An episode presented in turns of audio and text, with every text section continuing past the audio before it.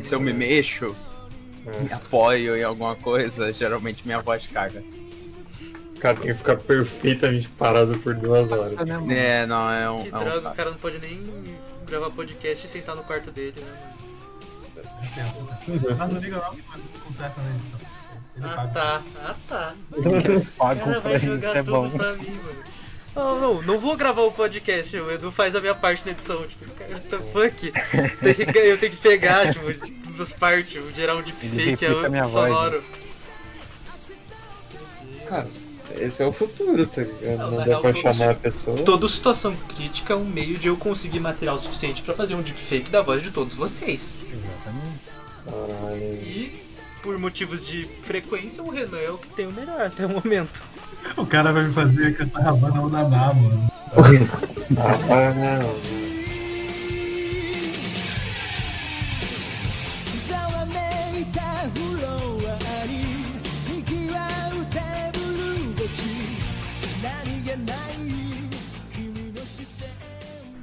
Então está começando mais um Situação Crítica Podcast. Eu sou o Eduardo e eu vim direto da Lua para gravar este episódio. Eu estou aqui com o número 2, Mel.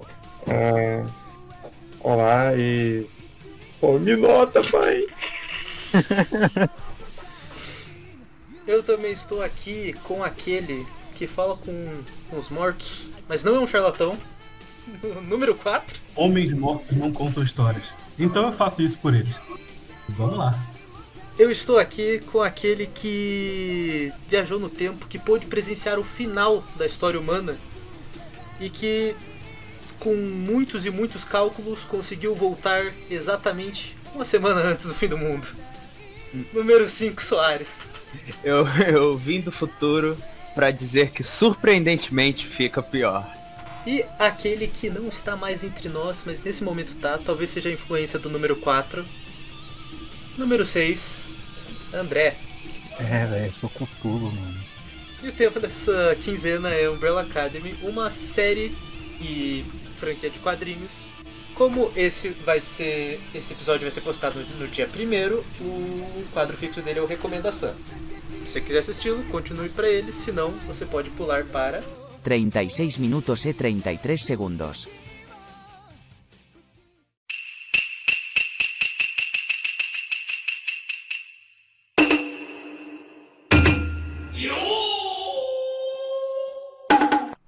Estamos aqui começando mais um Recomendação. Sou eu, o seu streamer, o seu co-host favorito desse seu momento que você com certeza não pulou, hein? é, eu sou eu, Gabriel, isso mesmo. Estamos aqui com o seu host principal, Eduardo. Fala, Eduardo. Olá, estamos aqui mais uma vez. E aí, e é- hoje vamos falar do de mais um anime depressivo pra caralho. E o nome desse anime é... Anjo Batidas. De batidas! Então, Eduardo, você pode começar falando. Na verdade, sou eu, esquece. É. Cadê? Ai, nunca, a gente nunca vai ficar profissional nisso, né? Nunca, nunca. Agora você vai mandar a sinopse do Angel Beats. Vamos falar, vamos aqui, vamos mandar a sinopse de Angel Beats, o anime que iremos falar hoje. O Tonashi acorda apenas para saber que está morto. Uma garota armada com um rifle chamada Yuri explica que eles estão na vida após a morte. E o Tonashi percebe que a única coisa que consegue lembrar sobre si mesmo é seu nome. Yuri diz a ele que ela lidera o Shinda Sekai Sensei, Afterlife Battlefront, e trava uma guerra contra uma garota chamada Tenshin. E capaz de acreditar nas afirmações de Yuri de que tem chamar, Otonashi tenta falar com ela, mas o encontro não sai como ele pretendia. Otonashi decide se juntar ao SSS e lutar contra Tenshin, mas ele se sente estranhamente atraído por ela. Enquanto tenta recuperar suas memórias e compreender Tenshin, ele gradualmente desvenda os mistérios da vida após a morte. Essa sinopse parece um anime muito ruim. Por quê? What the fuck? What the hell? Eu, a, Que- a sinopse do. Cara, realmente. Não, não, não. Eu, eu sei que você é a lambada de São Silvestre, eu sei que você é a barba feita por 10 mil samurais ninjas, mas cara, eu vou ter que te discordar nessa, na moral, assim, porque...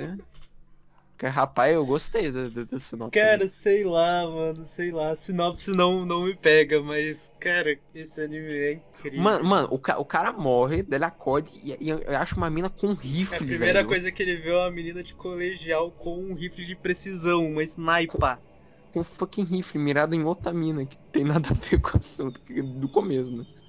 O Angel Beats, ele foi trazido a nós pela PA Works.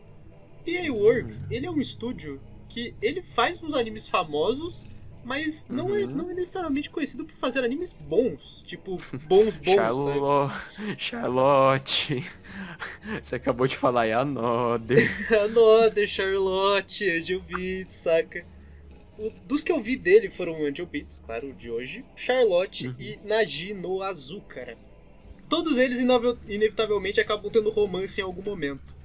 Sim. Um ponto que eu poderia dar pro, pra PE Works é que eles geralmente fazem animes originais, ou seja, animes que foram concebidos em animação, que não foram adaptados.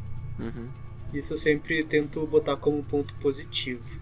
É, além de outras obras, como essa, eles fizeram uma Musume, que é corrida de garota a cavalo, a Pararaman, corrida maluca do Japão, entre outros. O, a PA Works ela também produziu parcialmente o Darker Than Black, que é o Kuro no Keakusha, e o Eureka Seven.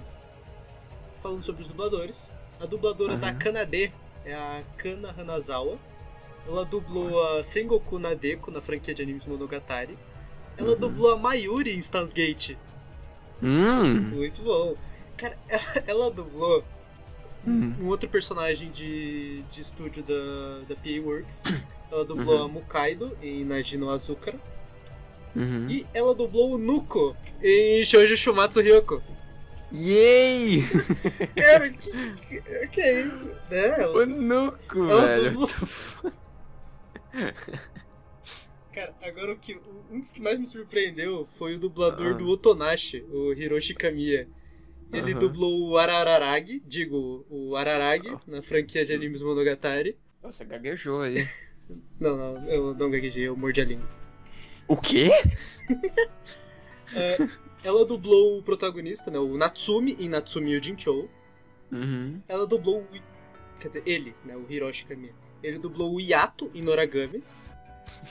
Ele dublou o N em um filme de Pokémon Black and White. Aham. Ele dublou o Levi, ou Ribai, em Ah, Shingeki porra. no Kyojin. Sim, sim, esse é muito louco. E o Law em One Piece.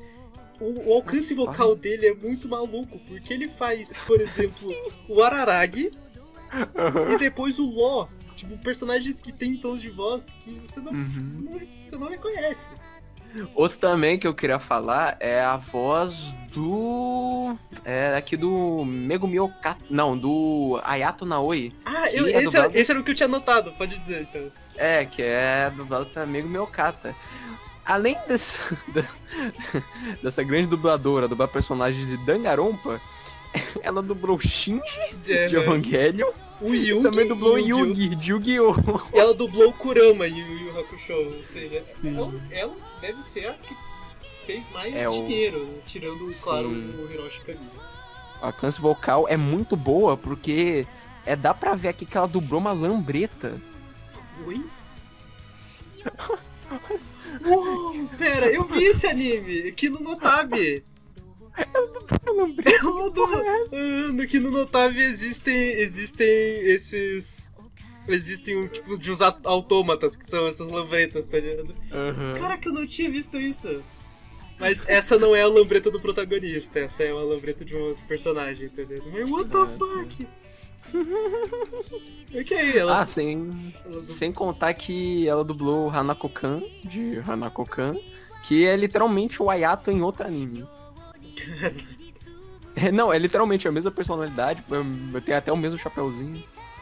Vamos falar sobre anime. Se você quiser começar, eu vou junto contigo. Cara, ele, assim como o bacana que a gente citou no, na edição anterior do Recomendação, ele tem Uhum. muito personagem pro tanto de episódio. Só que, claro, Uhum. os personagens não, não tem tanto espaço de tela como tem os de bacana. Só que, Uhum. meu amigo. Que personagem? e- eles, eles, eles têm suas próprias características. Por exemplo, Alguns são bem superficiais, como o do TK. O TK, ele é o cara que dança e fala inglês. É Eu basicamente. amo TK. Hey, baby, moonwalk. Kiss me. Kiss me. Ele atira. Dancing in the dark. Ou o Noda. O Noda, ele é só um idiota agressivo que girou a Uhum. labarda. Sim. A China, que ela. que ela se acha superior, simplesmente assim, ela. que mente limitada. Que Ah, que ignorância. Tanta ignorância. E ela gosta de coisas fofinhas, que é o, É. que é o ponto fraco dela.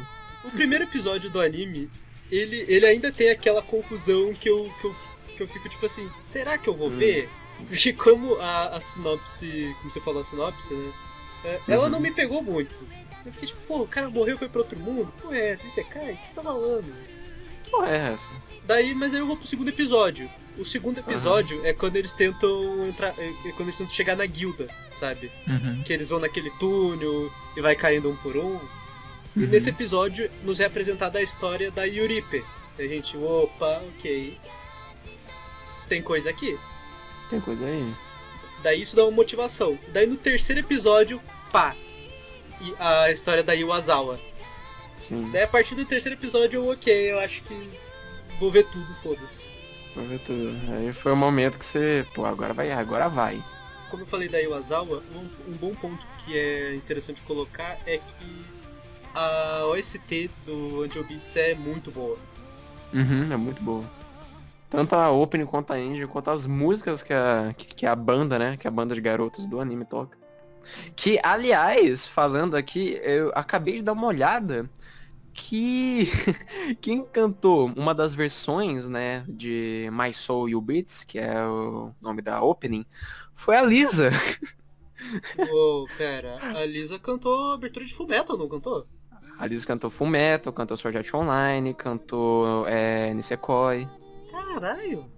Pô, É, mano, foda, isso é foda. Eu, já, eu poderia falar isso pro final, mas já que a gente já tá spoiler free, né? Já estamos no spoiler free é. aqui. Não, assim, É. assim, assim, vírgula. Ah, Isso aqui é o Ah. recomendação. Tá recomendado. tá Se você começa rindo, assim, você termina chorando, é isso.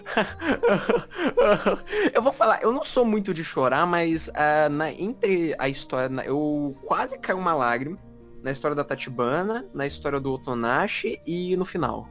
Mas porque, mas, mas não, não de- deteriorando, né, as outras histórias, porque caralho, tem umas muito pesadas e tocantes assim. Mas porra, essas daí que eu disse. Quando ela mandou, então, é, eu queria te agradecer por causa que foi você que me deu o coração e eu, e, e eu tô aqui por causa que eu, eu me arrependi de não ter te falado obrigado. Cara, pô! É foda. A gente, a gente já tá, a gente tá todo, todo, todo misturado aqui, né? Mas. Uhum. ah, vamos falar primeiro dos momentos de comédia antes dos momentos dramáticos? Por mais que a Sim, gente já deu sim. muita coisa dos dramáticos. Muito do, das partes de humor que tem em Angel Beats deriva do fato de como eles estão no purgatório, como eles estão no pós-vida, eles não Uhum. podem morrer de novo. Mas, claro, coisas doem, tá ligado? Então, tipo Sim. assim. É o próprio inicial, né? Que o, que o Tonashi pergunta pra Kanade, ah, eu. Sabe que eu não posso morrer aqui e tal? Como. Eu não acredito nisso. Aí a Kanade faz uma lâmina e atravessa o coração dele. Ué, mostrou, ué. É. Não tem maneira mais prática do que matar e morrer e botar. E todo o lance do, do, da- do pós-morte ser uma escola é muito louco, cara. Nossa, é, não, é uma escola mó bem feita, né? O design mó bom, né? cara? Um campus muito bonitinho, cara. E eles tendo que viver na dinâmica de escola e ao mesmo tempo ser rebeldes. Porque quem, Uhum. quem faz as coisas, quem segue, né, by the book, quem faz as coisas dentro das regras, desaparece. Uhum. É, acaba sendo obliterado. Eu não quero desaparecer, mano. Tá no cu, foda-se. Você é louco, vou ficar aqui. Eles têm que fazer rebeldias e não seguir as aulas. E até quando o. Quando o Noai assume a presidência, a presidência, eles são obrigados a ir pras aulas. Só que dentro das Uhum. aulas eles ficam, tipo, desenhando. Eles, o- Uhum. o, Noda fica girando a labarda do lado de fora. A China fica segurando o banho de trem. Muito bom. E também é por isso que ele se opõe a Canadá, por causa que a Canadá quer que eles sigam o- as regras, tá ligado? Por isso acaba tendo esse conflito. que eles chamam ela de anjo, né? Porque ela é alguém que. É tipo monitor, alguém que segue as regras e faz os outros seguirem as regras. Uhum. E é muito bom o, o plano deles de destruir a Kanade, já que a Kanade ela é muito melhor em combate do que qualquer um. Tanto que eles não conseguem. Tipo, eles atiram, ela tem uns bagulho que reflete. Eles falam, Não só qualquer um, como qualquer um juntos. é. E daí qual que é o plano? Vamos fazer ela tirar notas ruins. Sim. Cara, esse, Funciona. esse é um dos meus episódios favoritos, tá ligado? O da- das Uhum. provas, sabe? O cara sai girando, voando pra caralho. Primeiro porque é o episódio onde a gente sabe o nome da Tenchi, né? Do anjo, que é Tachibana Aham. Kanade. Porque, cara, é incrível. Porque ah, todo o plano deles, né? De trocar as provas. E daí o, o Takeyama, né? O Koristo. Uhum. Ele fala, ah, mas que nome eu boto na, na prova dela, sabe? Como assim? Como é que vamos botar a credibilidade? Daí todo mundo, tipo, puta, fudeu. Fudeu. Puta, fudeu. Daí a Yuripe já, não. ah, você, vá rápido na sala dos diretores, pe- pega a ficha técnica dela, vamos, vamos pesquisar o nome dela. Daí o, o, o Otonashi, tipo, cara, ela tá do outro lado da sala, eu posso. Não é só perguntar. E ele vai. Ele vai e ela responde. É muito bom. O muito bom do Takayama também, porque quando fala, não, é Cristo, daí todo mundo interrompe ele, Todo mundo ninguém, interrompe. ninguém chama de Cristo do jeito que ele quer. E cada vez é um interrompimento diferente. Por exemplo, no, no episódio da pescaria, eu não Hum. tenho certeza se é a Kanade, mas eu acho que é a Kanade, que bota o anzol, que quando vai puxar o. Vai jogar o anzol, tipo, gruda nele e ele é arremessado. Daí, tipo, ah não, o Takeyama tá sendo. tá sendo jogado. Daí ele me chama de Coristo. de Cristo! Muito bom, mano. Ai, velho. É. Incrível. Também tem o Oyama, que é o personagem sem, sem característica É, alguma. Aí e a, esse a é o. Yuripe fala isso. Ah, esse é o Oyama. A, a característica dele é não ter nada. Ele não tem característica nenhuma. Eu gosto muito da relação do TK com o Godan, por causa que o Godan começa a imitar o TK, os dois ficam muito amiguinhos. Eu amo muito da relação do da Yui com o, O Hinata, né? Com Renata, muito engraçadinho. Cara, é muito bom. Porque assim, cara, é uma relação wrestling. Tipo, É, vamos falar que o, que o design do Yana é só o Tonashi de cabelo azul. sim, sim, sim. Cara, mano, mano. Você tá, com- você tá com a página do Dungeon Beats aberta, né, no Anime List. Sim, sim. Olha, olha a thumb do episódio 11. Vamos ver. O, Ri- o Hinata é uma Tatashi de cabelo azul, realmente. Mano, qual que história vai? Isso não é. Pô, mas um personagem. Acho que o meu preferido, assim, um personagem é um Ayato. Que ele é o cara das hipnose, ele aprendeu a fazer hipnose na galera. Só que depois ele fica do bem. Então as hipnoses dele começam a ser sacanear, sacanear com a galera. É. Ele fica, ele fica assim, eu sou Deus. É, ele vira pro Renato e fala: Agora você vai con- contemplar a magnificência de um grampo de roupa. Daí, daí o Renata olha, olha pra um grampo de roupa e fala: Meu Deus, eu coloco ele numa roupa e a roupa não cai. Minha roupa não cai. É uma eficiência de um nível nunca antes visto. Daí depois, como ousa, agora eu vou fazer você sentir como um papel higiênico girando no privado. É, e o Renata gira e cai no chão, né? Sim, é muito bom. Mas, cara, o Ayato ele também tem outro ponto, que é a relação dele com todo mundo e a, e a relação dele com o Otonashi. Sim, sim, Porque porque, o Ai- ele chama todo mundo de idiota e depois, não, esse é Não, você é Otonashi, você não. Até porque é o Otonashi que traz o Ayato pro lado do bem, né? Que o Ayato começa como um vilão, e daí o Otonashi usa a estratégia Naruto. Mano, mano, mano, vamos falar do Tonashi, né? Porque tem duas partes, a gente acha que É. acaba em uma Nossa, parte, é mas tem continuação, duas que é mais triste ainda. Porque, tipo, é o seguinte, o que aconteceu com o Tonashi? O Tonashi, ele era um cara meio antissocial, né? Meio, não muito antissocial. Só que ele gostava da irmãzinha dele. Eu gostava, mas ele gostava tanto da irmãzinha dele que acabou sendo o rumo da vida dele é agradar a irmã dele e escutar os obrigados dela. Que o que, que ele fazia? Ele trabalhava pra caramba, trabalhava pra caramba e dava e comprava mangazinho pra ela pra se divertir. Só que a irmã dela, a irmã dele, É, no caso, ela tá no hospital, tá, pô, tá, tá num estado meio, meio crítico ali. E tava ficando cada vez pior. E daí, o Otonashi, pra fazer uma surpresinha pra ela, levou eh, ela na cidade, já que ela não sei, já faz, acho que dois anos, se não me engano, com um presente de Natal. Infelizmente, acaba morrendo no mesmo dia. E só, pô, deixa o, o Tonashi desmotivadaço, assim. Mas na rua ele acaba vendo é, um- uma criança que tava no mesmo estado que a irmã dele, só que ela acabou se curando, ela acabou curando, ela acabou se salvando. E o- ela mandou, poxa, o maior obrigado ah, na casa da criancinha é um médico que salvou ela. E ele pensou assim, putz, vai ser isso, eu vou salvar as outras pessoas e escutar o obrigado dos obrigados dela. Daí beleza, estudou pra caralho. Pô, maneiro, daí foi lá, andou de trem, foi de trem ah, pra mudar de É, cidade. cara, era pra, pra fazer a prova fazer a daquela- prova, tá ligado? Isso pra Sim. caramba. Ele ia fazer a prova pra entrar.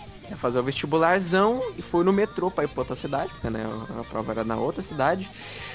Acidente de trem automotivo. Todos os personagens têm em comum, né? Todos os personagens morreram de uma forma injusta. Sim, uma forma trágica na infância. Na infância, na adolescência. Adolescência. né? É. E daí é do. Então, e a gente pensa que é esse, tá ligado? O final do Otonashi. Mas não! Não, na Nina não. Tem a parte 2. É a parte O 2. sofrimento agora é outro. É, porque ele lembra o resto. O que que aconteceu? Ele acabou sobrevivendo o acidente de metrô. Só que o que aconteceu? É, o metrô tava. O, que é metrô, é, é metrô ou trem? A, a gente fala o quê? É, O- Trem. Trem. Metrô já? O vagão dele. né? Vagão, o vagão dele. O vagão dele é, acabou ficando no meio, é, dentro de um túnel, em que a entrada e a saída acabaram desmoronando. Então o que, que aconteceu? Já que ainda teve uns sobreviventes lá, e ele era o único que tinha um conhecimento médico, ele acabou salvando a galera, assim, ajudando, é, ah, repartindo os alimentos e as bebidas. E, cara, ele ficou lá por dias e dias. Teve gente que foi egoísta e roubou, só que já que roubou e acabou, por exemplo, a água, os caras roubou uma água e deixou a água cair no chão. Pô, desperdício da água. E a galera precisava daquela água. Então o que aconteceu? O Otonashi acabou sacrificando a água dele pra, É, pra salvar a galera. Ele falou, não tem problema, é a minha parte. É, não tem problema, né, parte. E, cara, aí que vem a parada foda, porque o geral tava nas últimas. Mano, o, Tom, o Otonashi, por ele ter recebido poucos. É, é, ele ter se sacrificado pelos outros, tanto assim, o brother acabou.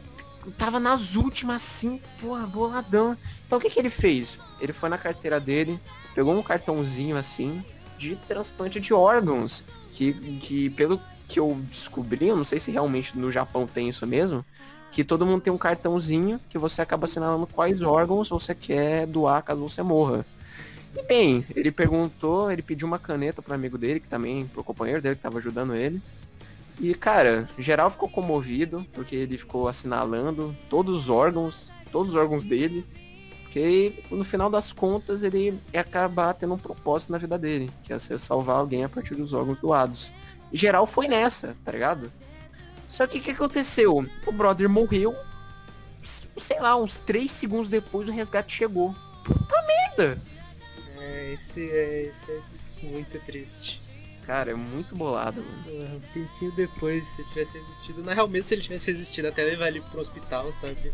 Aham. Eu não sou de chorar, mas esse aí quase caiu uma lágrima que puta que pariu. Eu, eu não chorei vendo anime, mas eu, eu chorei escutando a Ichibano Takaramono de novo, sabe? No final da Yui. Que, né, na real, cara, as duas. As duas vocalistas da Girl Demo, né? Que é a Girls Dead É. Monsters. Sim. Ambas têm músicas que são tocantes, sabe?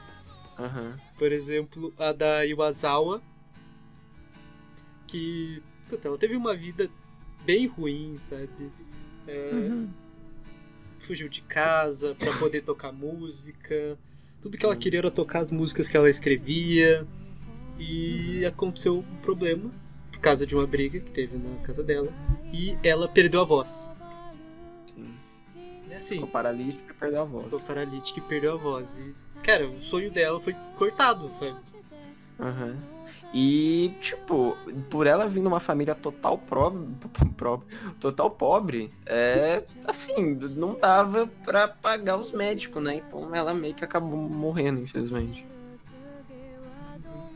E Com aquele final trágico. é, no- é- é na história da Iwasawa, do episódio 3, que a gente descobre que co- seguir as regras da escola não é a única forma de desaparecer. No início do episódio mesmo, a Iwasawa ela demonstra aquela música, a My Song. Só que a, Yu- a Yuripe fala, ah, essa música nunca vai servir de, de decoy, nunca vai servir de distração, porque ela não é animada, ela é uma baladinha, sabe? Ela é...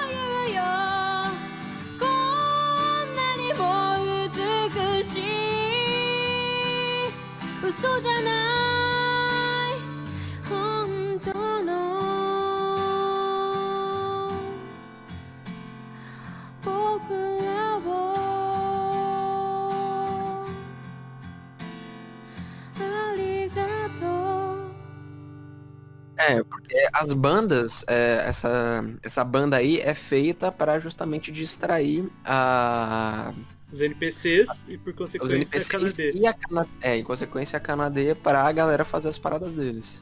As missõezinhas, sem nenhuma distra... sem nenhuma obstrução. E daí isso me faz pensar que talvez o motivo da Iwasawa não ter desaparecido até aquele momento seja porque ela tava fazendo as músicas como uma ferramenta. Tipo, não, tem que fazer essas músicas pra distração. Uhum. E daí quando ela conseguiu eh, tocar a My Song, que é a música que ela fez de coração, Sim. quando terminou, ela desapareceu. Puf. E daí a gente descobre a segunda forma que a pessoa tem de desaparecer, que é encontrando a paz, encontrando. tendo sua vida completa. né? Superando todos os arrependimentos. É foda. Eu só queria falar o... o único problema que eu tenho com esses desaparecimentos, porque é um bagulho total seco, tá ligado? Cara, eu gosto disso, não tem, não tem dramatização, sabe? Não é tipo um draminha assim que a pessoa vai ficando transparente, vai ser umas partículazinhas, e daí vai demorando. Daí a pessoa que tá com ela, não, daí, daí, daí tem um, do nada uma vontade imensa de abraçar a pessoa que tá sumindo. Só que daí a pessoa, quando vai abraçar, não consegue tocar mais, porque ela já tá transparente demais a pessoa que tá sumindo. E daí fica tchau, daí fica tchau, daí ela vai embora, vai aquele negócio todo dramático. Não, Sim. não é assim. É. Puf, sumiu. E, e ainda mais no final, que é tipo o personagem, tipo, quando tá próximo a desaparecer, ele sai do quadro e quando Aham. corta pra outra cena, ele não tá mais lá. Ué, cadê? Cadê esse cara? É,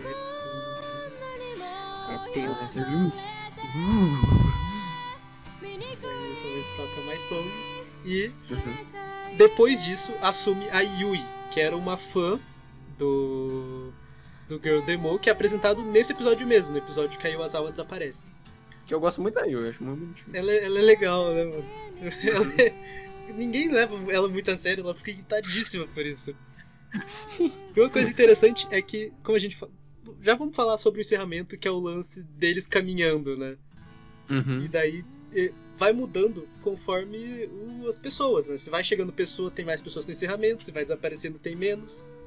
E assim Uhum. vai. No episódio 3, a Iwasawa sai e a Yui Uhum. aparece. Só que como não tem exatamente um- um- uma interação entre a Yui e o Hinata, Uhum. eles estão normais.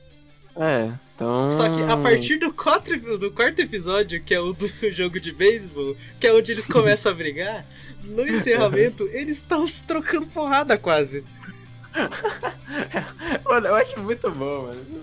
Essas engine é, é incrível, cara. Eu, eu, eu gosto de engine fica mudando a partir do rumo da história. E Angel Beats não é exceção. Eu gosto pra caramba. É, O Naoi aparece, como você falou, o. o... o Godan ele fica imitando o TK na End. Cara, o final da Yui, tipo, é quando o Otonashi e a Kanade eles resolvem tentar fazer com que todo mundo ali ah, resolva suas pendências. Que inicialmente ah, o fronte de batalha contra. Front... Isso muda muito, né? Eu não sei falar. É, de. Fronte de batalha contra a morte, vamos dizer algo assim. Tradução pra tradução, ou outro. Não apenas de tradução por tradução, mas dentro do anime. Eles falam, não, mas espera, fronte de É mesmo, batalha porque eu- contra a morte não faz sentido, a gente já tá morto. Não, não e eles começam a discutir isso no meio do primeiro episódio com um bagulho, um caos rolando. Eles discutindo, não. E daí o Otonashi e a Kanade decidem começar a resolver as pendências que cada pessoa tem. E daí eles descobrem que a Yui, ela tem muito desejo, sabe? Ela quer tipo, ah não, eu quero fazer um suplex alemão do, do WWE, eu quero driblar cinco pessoas e fazer um gol, tipo Maradona, eu quero fazer um home run. É muito engraçado que o Maradona é canônico no mundo de showbiz. É que o mundo de Anjovitz em tese é o nosso, né? É, né? Ok, Maradona de lá. Maradona de showbiz. É, Nossa, a wife foi da temporada. o wife da temporada, da temporada de primavera de 2010, né? 2010, mano, 2010, mano. Cara, a 11 gente, anos. Cara, 11 anos de showbiz. A gente já pegou um anime mais antigo? A gente pegou, não pegou? Bacana.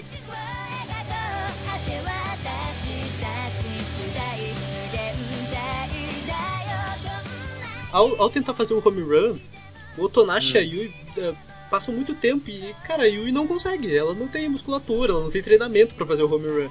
Daí o Otonashi ele já fica tipo, caraca, eu não vou conseguir resolver todos os desejos dela. Mas ela fica de boas, ela tipo, velho, só por eu ter conseguido chegar aqui já tá, tá da hora, sabe? Você, você se esforçou. É, começando pelo fato que ela, ela era, tipo, paraplégica, tá ligado? É, na vida, na nada. vida ela era paraplégica e no, Ah, no- então- no pós-vida ela podia andar. É, só de conseguir tentar fazer um home run já é o suficiente pra ela. E, e e até o lance do beisebol é algo que ela tem junto do Hinata, né? Isso, aquela cena. que a cena é pegando. Ah, paz interior, daí só chega. Só chega um- uma voadora nele, vai pro caralho. É, cara, no, no episódio 4, quando o Hinata quase pega a bola e eu penso que ele vai desaparecer, eu fico tipo, mano, Não, também, eu também. e... será que não? Deixa. E você quer falar do, do último desejo da Yui? A Yui, ela queria se casar. Daí chegou, daí ela tava junto com o Tonashi e falou- e ela falou, então, você pode. Você tá afim de casar comigo? E fica naquele silêncio, assim, papapá. Só daí chega o Renata e fala, eu quero casar com você. Todo aquele negócio, não, mas. Ah, mas eu mesmo. Mas eu era paraplégica, mas daí eu vou querer casar com você do meu jeito. Mesmo que a gente Mas- reencarne, eu tenho uma chance de 1 em 6 bilhões de te encontrar, eu Uhum. vou tentar. Nossa. Lembrando que 2010 ainda era 6 bilhões. né? Aham. E. Nossa, a música, tá ligado? E mostrando, tipo. Aquela ending, puta merda. É, mostrando ele se reencontrando. Que é. É. co- é como o Renata falou, né? Ah, ending. Aham. sei lá, você vai estar sempre. Provavelmente vai Você, você tá sempre no seu quarto, né? Mas vai que eu, que eu rebato e acerto a sua janela e eu vou ter que ir lá, sabe? Pegar a bola de beisebol, deu me desculpa, eu te encontro. Aí todo aquele negóciozinho, ela vai na cadeira de rodas, e daí tem aquela, aquele frame final, aquele, o, pausado, assim, com a música tocando de fundo, todo emocional, tô chorando, socorro. Cara, isso é.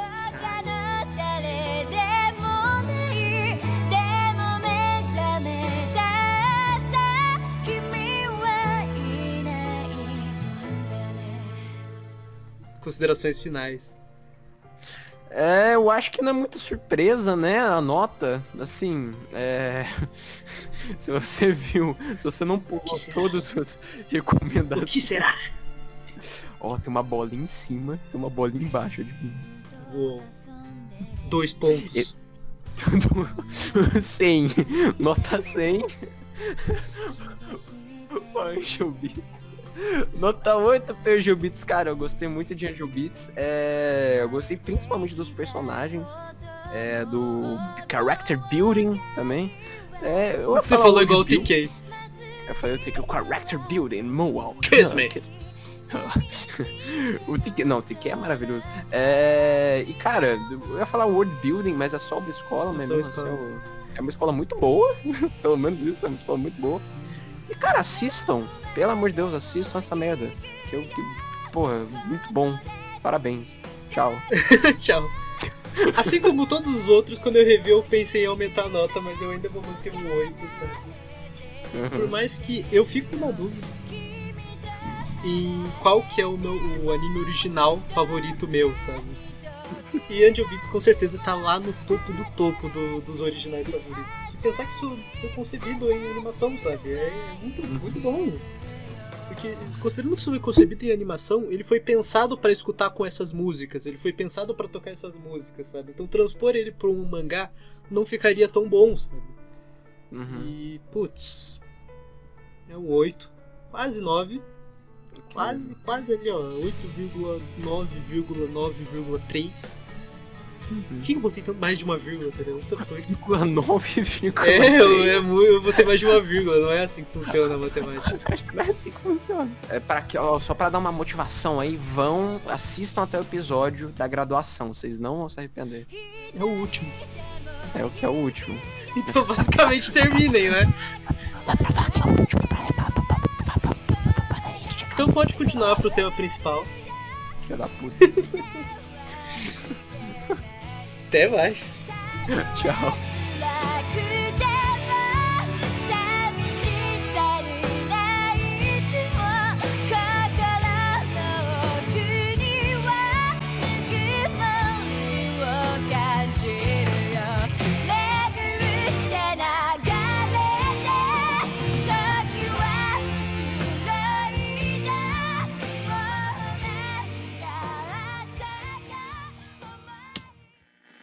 Aviso: este podcast contém spoilers. Ouça por sua conta e risco. Estamos de volta com o tema principal do podcast. É sempre. Eu, eu me sinto meio o 5 viajando no tempo nesse momento, porque Eu sempre quero completar, Porque- mano, com um porque número eu- aleatório. é muito estranho esse momento. Pulei para 12 minutos e não sei o que. Até a troca de voz, cara, como se tivessem dois Edus diferentes, sabe? É esse aí, esse é o rolê. É o, Edu, o Eduardo do passado e o do futuro. Menos. Você tá com o número errado, mano. é, tá no errado. Talvez. Ai, ai. Em Umbrella Academy, nós acompanhamos a história de um grupo de irmãos extremamente peculiares. Assim como a gente falou no episódio de Black Hammer, é muito interessante como existem obras onde a gente acompanha uma família, né? De super-heróis. Não, a melhor de todas é Os Incríveis, com certeza. Cara, Melhor adaptação de Watchmen que tem. Em Umbrella Academy, a gente acompanha sete irmãos, que não são irmãos de sangue, são, ad- são adotados, por um bilionário extremamente excêntrico. Coisa que acho que qualquer pessoa É. aqui faria se fosse bilionário. Adotar Exatamente. crianças. Não. Adotar crianças peculiares. nossa, cara.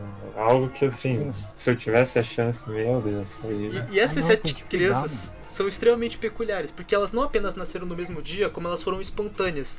E Sim. uma coisa muito louca é que elas nasceram no dia 1 de outubro de 1989. Ou seja, elas fazem aniversário no mesmo dia que o André. É, Aí, ó. Ih. André, André, André. Descobrindo um segredo, André. mano. E na série, assim, é bem, é, é bem legal, tipo, como mostra isso, né? Porque primeiro você acompanha a, a menina lá no, na piscina no, no meio da União Soviética ali. E juro que eu tomei um susto, velho. Eu, tô- eu também, Eu também.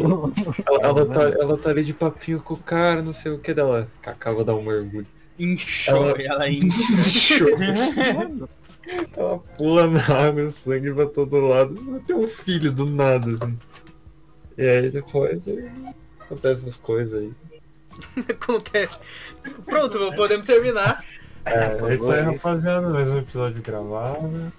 Não, Ah. não, você você percebe que gravidez instantânea pode ter virado um dos maiores medos do universo de, de Umbrella Academy? Sim. Meu Não. amigo, isso, Imagina, né? Isso, isso é algo assustador. E a série começa com todos os irmãos se reunindo após a morte do pai, do Reginald Hargraves. Uhum. E eles tendo que se relacionar. Porque nenhum deles. Assim, era uma, é uma família caótica. Como qualquer Sim. família, mas é com. com com um adendo de poderes, tá ligado? É que, mano, assim, você sabe que não ia ser nada bom, porque é tipo, é um bilionário bizarro que foi adotando. Ele não adotou, ele comprou as crianças. né? Comprou, é. Não, comprou Chegou- botou número, né, mano? É, é, botou o Família, número, né? ei. Fez uma super equipe Mirim. Sim, sim. É real que ele, ele só Um colocou morreu. número. É verdade, ele só colocou número e quem deu o nome foi a mãe. Tá ligado? É Exato. robô, né, vale? É, o- e é um robô, hein? Exato. Cara, se um robô é mais passional que o Reginald, você percebe que o cara era uma pessoa complicada de se viver.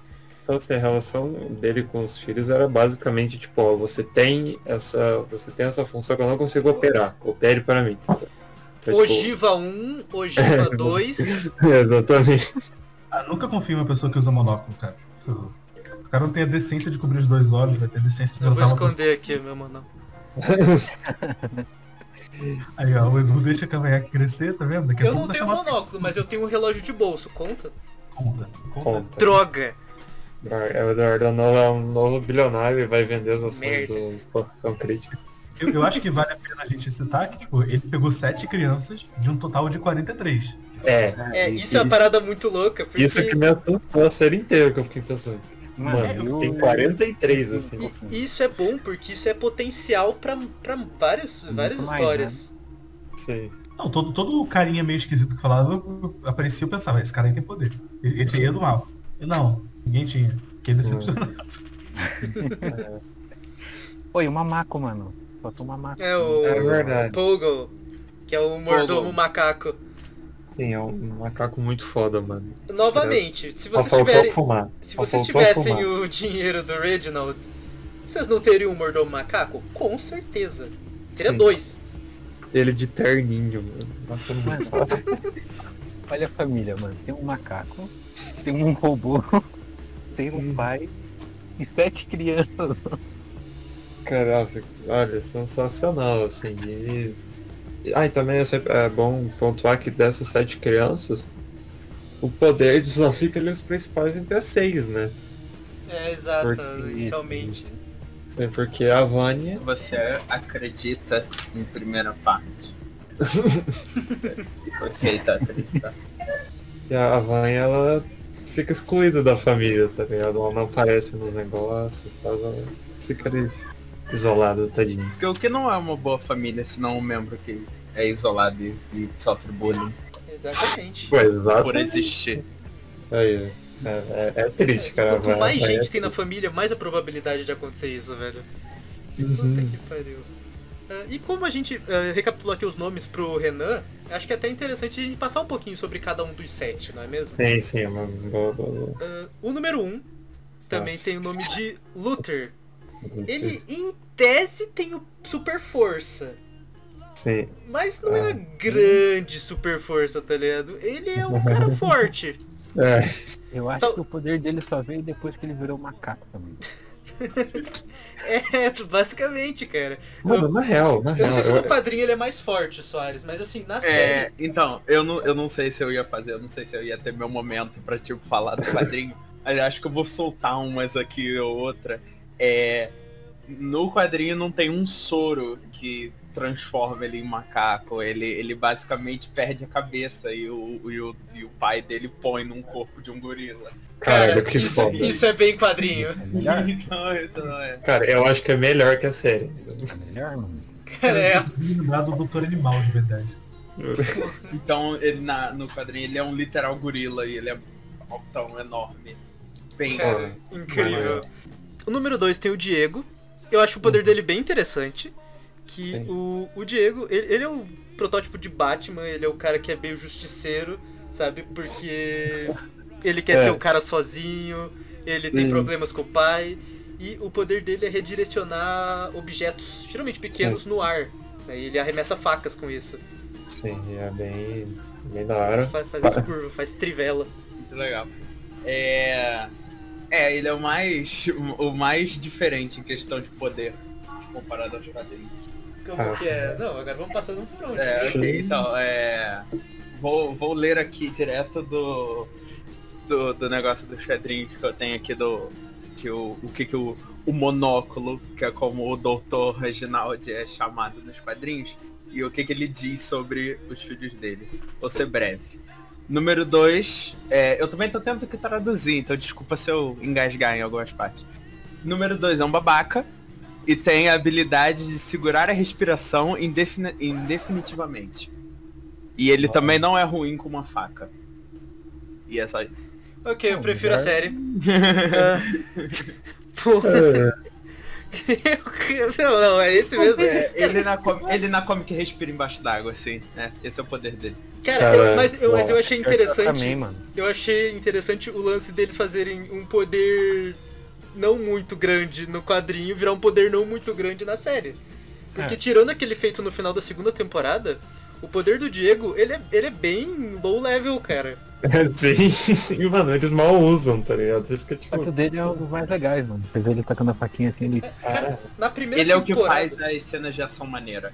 É, Na primeira temporada, ele usou coisa de três vezes. E a única que eu lembro é quando. ah, passando um fast forward aqui.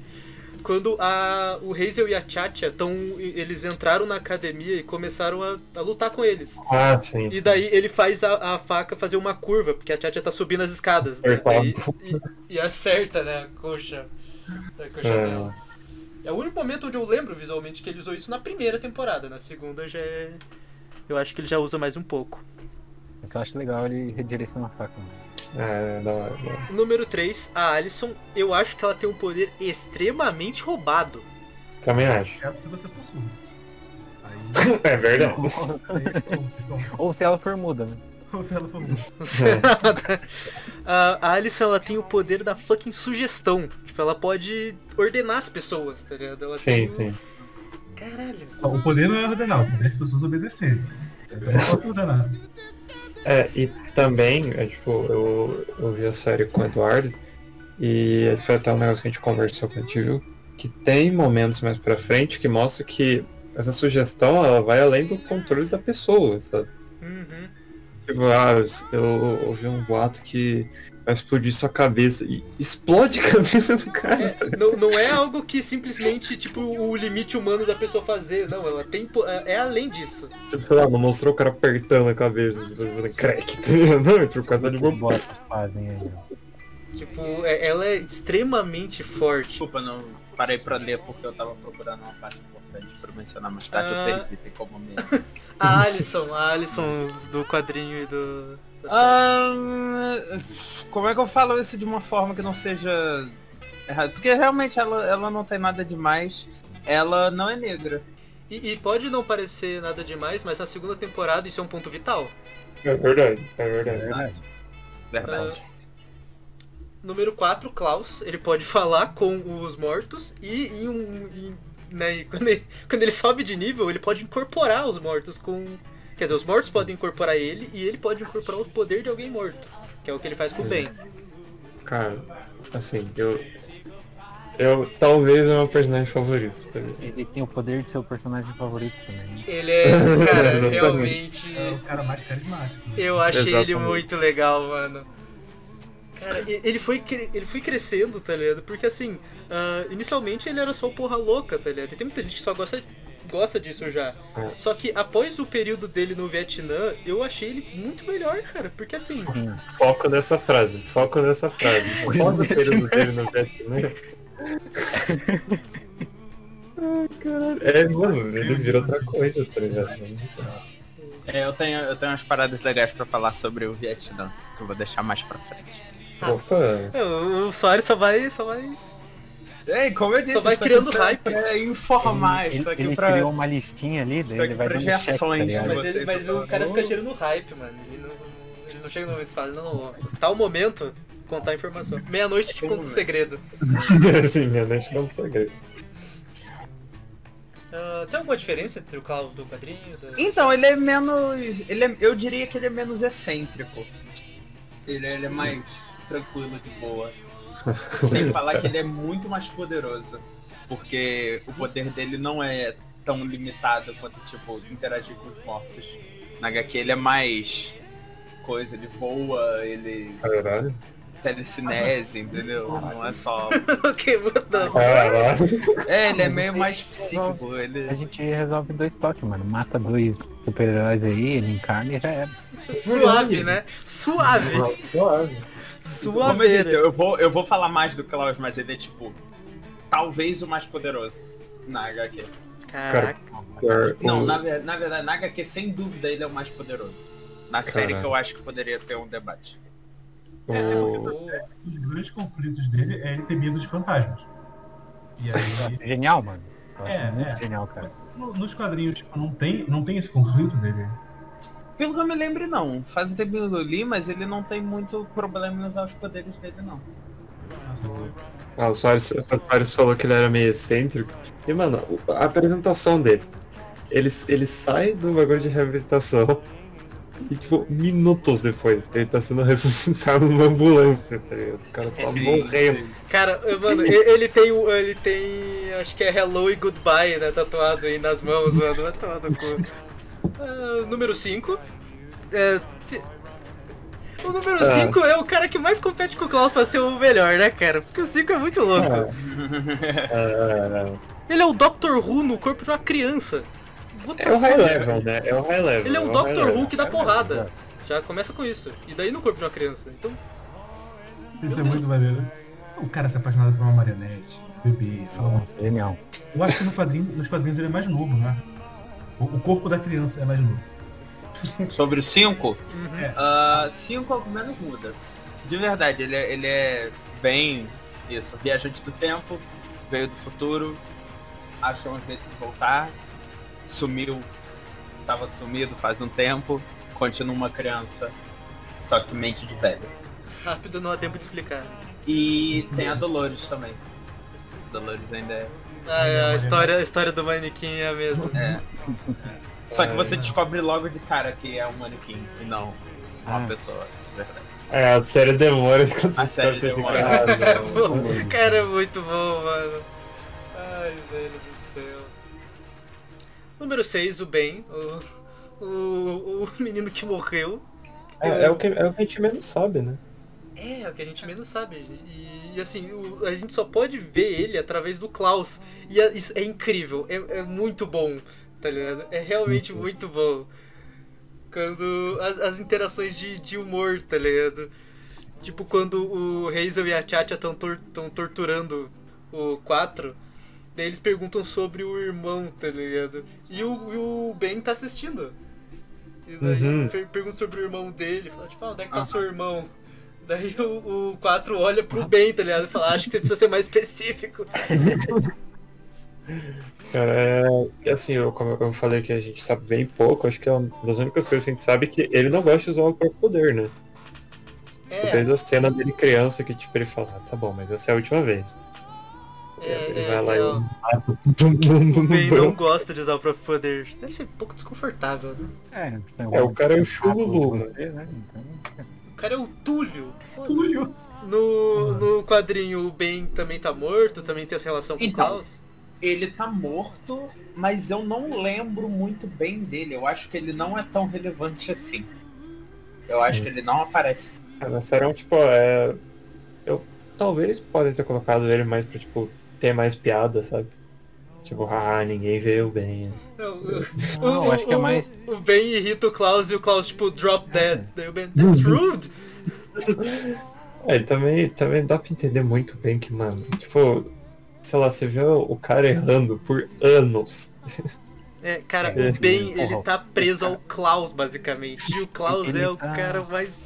O Caralho. cara tá morto, ele não pode interagir com nada e ele vê o irmão dele que tá vivo matando. É tipo, é isso. É, sim, sim.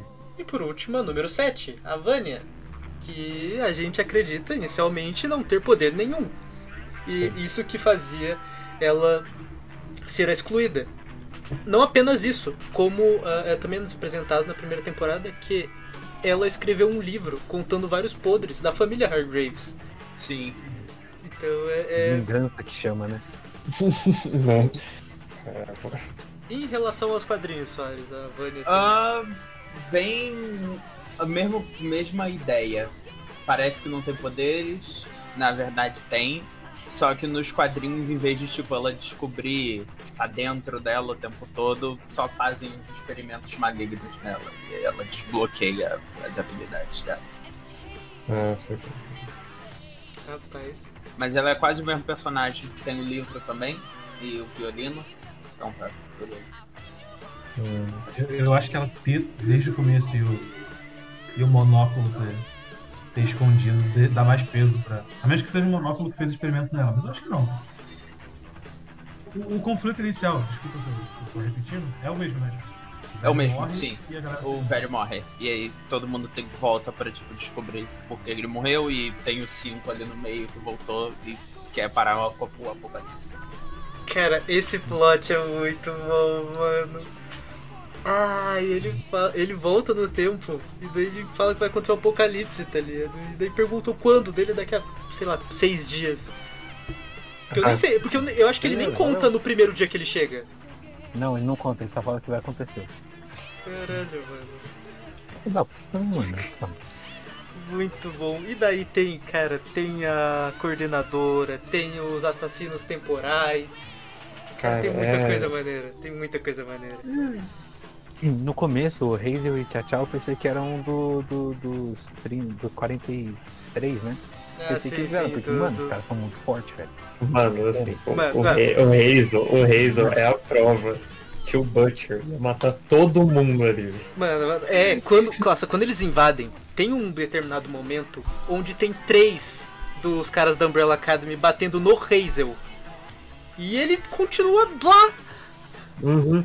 Ele saiu, tipo, sei lá, ah, escorreguei na escada e me machuquei um pouquinho, tô de boa. O cara é um ser humano só, velho. O, o Butcher matou todo mundo ali. O Fácil. Butcher do. É, o Fácil. Butcher do The, The Boys. Provavelmente, né? Porque tirando. Cara, tirando a Alison e tirando a Vanya, tá ligado? Da série, eh, eles não são tão poderosos assim. Então realmente Não. a vida do. Do Billy, tá ligado? Do Billy Butcher seria bem mais de boas. Nesse. nesse mundo. Sim. E também é, eu gosto como, tipo, a série dá essa regulada, por exemplo, tipo, a Alison ela tem esse poder muito foda. Mas ela não sente bem usando. É. Ela, tipo, ela perdeu o filho, tá ligado? A filha, né? Não perdeu, mas é tipo. ficou com o pai. E aí, porque ela. A criança não conseguia dormir lá, ela falava. "Eu- O Marcos tá, você tá com um Minha soninho aí. primeira pedra, quem não faria o mesmo? Mano. É, é, exatamente. Prefiro não comentar. E ela usou os poderes dela pra chegar na posição onde ela tá, sabe? E caralho, isso é muito sinistro. É, tipo, ela, é uma, ela fez outros filmes, tal, né, estranho. O melhor é que ela, ninguém percebe. Porque tipo, só ela sabe, tá ligado? Uhum. A vida real é meio assim também, só que as pessoas costumam usar dinheiro. É. E tem- eu também eu gosto como, tipo, o do. Eu ouvi um, um rumor, porque tipo, o mundo externo, sei lá, parece uma conversa só, sabe? Tipo, alguém chega, ah, cara, eu vi um rumor aí, tá ligado? E a pessoa tá lá, o olho virado, tá ligado? O olho branco, tipo. Bateu! Tô com vontade de contratar você pra ser a principal do meu filme. É, imagina. Quanta, quanta galera ali só. Entrevista, entrevista, ela só. Antes da. Porque sabe, toda entrevista tem um- uma pré-entrevista antes que Uhum. vocês decidem todos os pontos. Uhum. E ela É. só basicamente tem o controle de qualquer conversa que ela quiser. É, cara. maravilhoso porque a ideia de você tentar ver na, na- pelos olhos da outra pessoa, ligado? tipo do marido dela. A, a ideia de, será que eu realmente me apaixonei por É. ela? Ou É. Ela É o falou e eu. superpoder mais Sim, né? útil de se ter assim no dia a dia. É, porque, ah, poder pra salvar o mundo e os caramba. Mas qual poder seria realmente legal de ter se você quer viver só uma vida normal? Você quer, tipo, Sim, é. crescer profissionalmente e passar na faculdade, caramba. É. Talvez seja um dos melhores poderes pra se ter assim no dia a dia. A gente passou rapidamente pelo Luther e pela Alison, mas a gente não falou da relação que tem entre eles, porque eles se gostam, mas é complicado já que assim, eles cresceram como irmãos, mesmo adotivos, tipo, é algo que socialmente não é, não é aceito, sabe? E É, tem, é. tem isso nos quadrinhos, Soares? Então, sente só. Nos quadrinhos, eu não tenho certeza. Do jeito que eu interpretei, não. Não tem. Porque como é? Tem uma conversa entre a Alison e o Luther nos quadrinhos, em que ela fala da filha dela e como ela se divorciou por causa dos poderes dela e porque ela não gostou. Tive- Acabou de ter uma cena de ação a lutinha que eles participaram, um momento heróico para eles salvarem o dia e ela travou, ela ficou com medo. E aí ele foi saber o que que era. Ela fala, ela dá essa explicação, ela fala, ah, que sei lá o que, que eu não quero usar meus, meus poderes, porque me fez perder meu marido, porque me fez perder minha filha. E imediatamente depois dessa conversa, ela só fala, ela vira pro Luther e fala, é, eu ouvi um rumor que você queria me beijar desde que a gente tinha 8 anos de idade.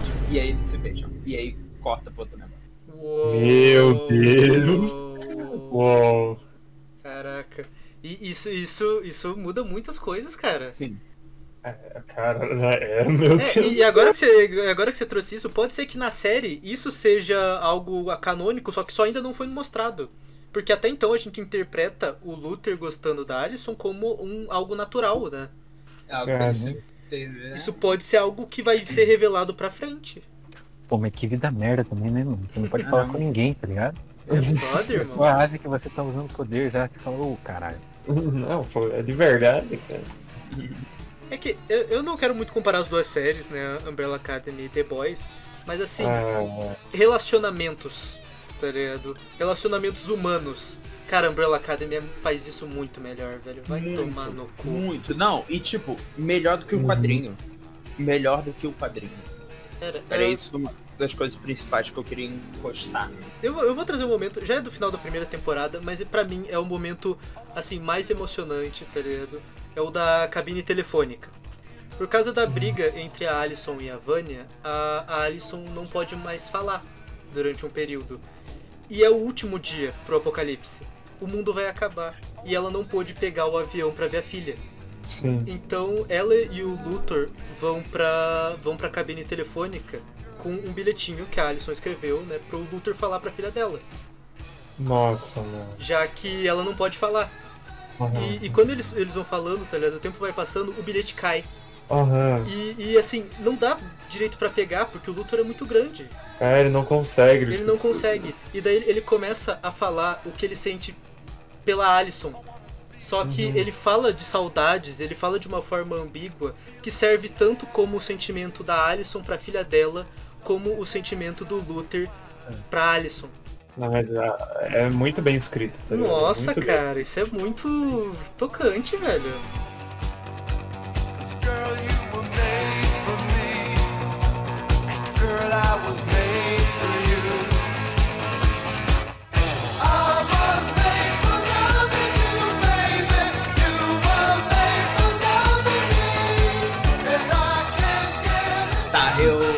Exatamente um ponto, mas eu gosto de falar. É. Essa foi uma da. uma- a única série, assim. Eu assisti Umbrella Academy com o Shazam no meu celular. Pra baixar as as músicas. músicas. Pra baixar as músicas. Muito E boas, eu, cara. eu peguei todas. É, Todas essas de começo de negócio, da cena de ação engraçada e começava a música. Muito boas, muito bem feitas. Eu adorei todas. Cara, Toda a introzinha que de alguma forma vai, aparece um guarda-chuva e fala The Umbrella Academy. Irado. não, quando o Hazel e a Chacha, eles pegam aquele chocolate de maconha do Klaus, tá ligado? E daí eles vão queimar a indústria de próteses, tá ligado? E assim, eles estão muito loucos. Cara, é maravilhoso. Na primeira temporada também tem a personagem que é o. que é o interesse amoroso do Diego, né? Que é aquela. Na primeira não, na segunda. Tem a detetive. Ah, tá, tem a detetive que morre no começo, verdade. Ah, Não, não é? Olha, Eu ia falar justamente sobre isso. Eu ia falar que personagens morrem, tá ligado? Porque assim, ela não morre no começo. Né? É Ela- no seu final, mas. É, é, mas pro final da primeira temporada. E assim, ah, ela era realmente um personagem que eu não achei que ia morrer, sabe? E mostra que o, o Hazel e a Chacha, né, não apenas eles, mas como os assassinos temporais, eles são uma galera muito bem preparada. No início eu achava que eles eram só uma parada meio Hotline Miami, tá ligado? Uma, uma galera que, que faz por prazer, pelo prazer da violência, sabe? Aham. Mas eles são os caras que têm um preparo desgraçado. Sim, sim. Até pela função deles, né? Que eles têm que fazer correções históricas, né? Entre aspas. Eles têm que matar pessoas específicas que vão ter. para que a história tenha um rumo específico. E eles têm um belo plano de aposentadoria. Diga-se de passagem. Sim. Mano, Sim. esse poder é o que? Eles podem ficar em qualquer lugar do, do tempo, em qualquer lugar e época, né? Uhum. Isso. Cara, eu, eu. Uma coisa que eu gostei bastante foi como, como a série retrata, tipo, quão desesperador deve ser viajar no tempo. né? Porque não é tipo de volta pro futuro, que é, sei lá, você tem o carro lá e você coloca onde você quer ir. tá ligado? É tipo o, o, o desaparecimento do 5 no, quando ele é criança ainda, né? Uhum. É, ele Tipo, ele, ele né? sai, ele sai de casa por uma birra. E, mano, o cara foi pro futuro e não dá pra voltar mais, tá ligado? Ele não tinha treinamento. É, ele mas não sabe voltar, né? E aí o cara vive por anos, décadas, no nada, tá ligado? Não tem nada mais. E você falou sobre pontos eh, diferentes da viagem no tempo que Umbrella Academy aborda. E isso que, né, que a série alterou, cara, eu achei extremamente interessante, porque eu já havia pensado isso enquanto eu revia a trilogia De Volta pro Futuro. Porque no primeiro De Volta pro Futuro, eles vão pra 1955. Sim. Era um período onde a segregação nos Estados Unidos vigorava. É, é Só que todo o, o casting, todo o elenco do De Volta pro Futuro é branco. Então na, uh, na história, é, esse fato não é importante. Mas uh, da- do final da, da primeira pro início da segunda, a família ela, é, ela volta no tempo pros anos 60, né, cada um em um ano. E a Alison é negra no Texas ainda, no Texas. no? Texas, né, em Dallas. E, e é, e é até louco como é mostrado isso, porque é, é no momento onde ela não pode falar, né? E ela vai, tipo, tentando entender o que, que tá acontecendo. Né? O, é difícil, né? Porra, viagem no tempo é foda. E daí ela entra num local pra pedir informação, a mulher só aponta pra placa, só brancos. Vaza. Ah, mano. É, Os escritores podiam simplesmente ignorar esse detalhe. né? Mas é algo que, assim, é importante mesmo. Sim, ela podia ser bem, tipo, é, de outro futuro e focar, tipo, nossa, olha como as coisas eram nessa época. Tipo, nossa, não tem TV. não, eles foram tipo, ó, então. Ela, ela pode ser assassinada só porque, tipo, ela nasceu assim, tá ligado? A galera odeia ela porque sim, tá ligado? E é, é muito da hora porque já traz mais problemas, tá ligado? Só pra desistir ele. E principalmente que ela não tá falando nesse período, depois da briga com a Vânia, e é um. Sério, a cena com ela, tipo, chegando é muito desesperadora, mano. Tá ligado? Porque ela vai no restaurante, aí, tipo, vaza, aí os caras começam a perseguir ela, tá ligado? E ela só consegue salvar porque ela entra no, no, no salão de beleza lá. E aí o- a galera tá toda lá fazendo reunião pros, é, pros movimentos, pro movimento negro. É bem da hora. E, e todo, e todo o, o lance de- dela ter o poder. Esse poder é perfeito pra essa luta, sabe? Só que daí ela não gosta de usar, sabe? E acho até que quando o marido dela descobre, né? É. Primeiramente ele, ele fica tipo, caralho, você tá. Você, assim, você, você guardou esse segredo de mim, sabe? Só que depois Uhum. que ela explica, que ele entende, ele fala, velho, isso, isso pode ajudar muito a gente. Uhum. Tanto que ela, ela usa isso pra ele poder ser atendido em uma loja de terno só pra branco, né? Uhum. Aí ela começa. Aí acho que dá. Começa a entender, tipo, por que, que ela, ela tenta evitar tanto não usar, que eu acho que é a cena ali do. do da, da lanchonete ali, né? Do café. Porque ela, ela deixa os sentimentos dela interferirem muito nisso, tá ligado? No poder. E ela tá com raiva do cara e ela faz o cara tipo, sofrer, porque tipo, ela derrama um café quente na mão e o cara tá lá com a mão vermelha. Aí ela, não pode tirar, porque Vai. ela não deixa. né? E aí, tipo, assim, é, Dos sete personagens, né, da família, eu acho que não tem nenhum que eu não goste, sabe? Eu acho que eles É, todos foram. pensando nisso, tava pensando nisso. To- Todos têm alguma coisa, tá Todos ligado? são bem, bem interessantes, cara. E eles têm problemas reais, tá ligado? Coisas que dá pra você se identificar muito fácil. É, eles só são pessoas. E tipo, até pelo fato de todos serem pessoas, o relacionamento entre o Luther e a Alison é tão. é tão interessante.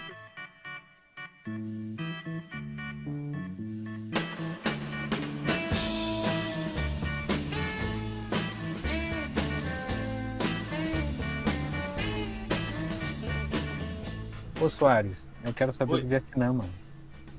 Você quer saber do Vietnã, cara? Então, Vietnã só acontece no segundo volume, que eles já derrotaram o Apocalipse a primeira vez. E quem vai pro Vietnã, se eu não me engano, é o Klaus, o Diego e o Luther. Eles vão, vão os três juntos e eles ficam lá um tempo lutando contra vietnamitas vampiros. Caralho, uau. Caralho, e- não, e não. é um Pausa. Que lindo, velho. E esse é um ótimo link pra falar de uma vantagem que a Comic tem em cima da série, que é justamente o mundo. O universo. É... Vocês, vocês são fãs de One Piece, acho que vocês vão poder vão poder relacionar o fato de world building, né? Uhum.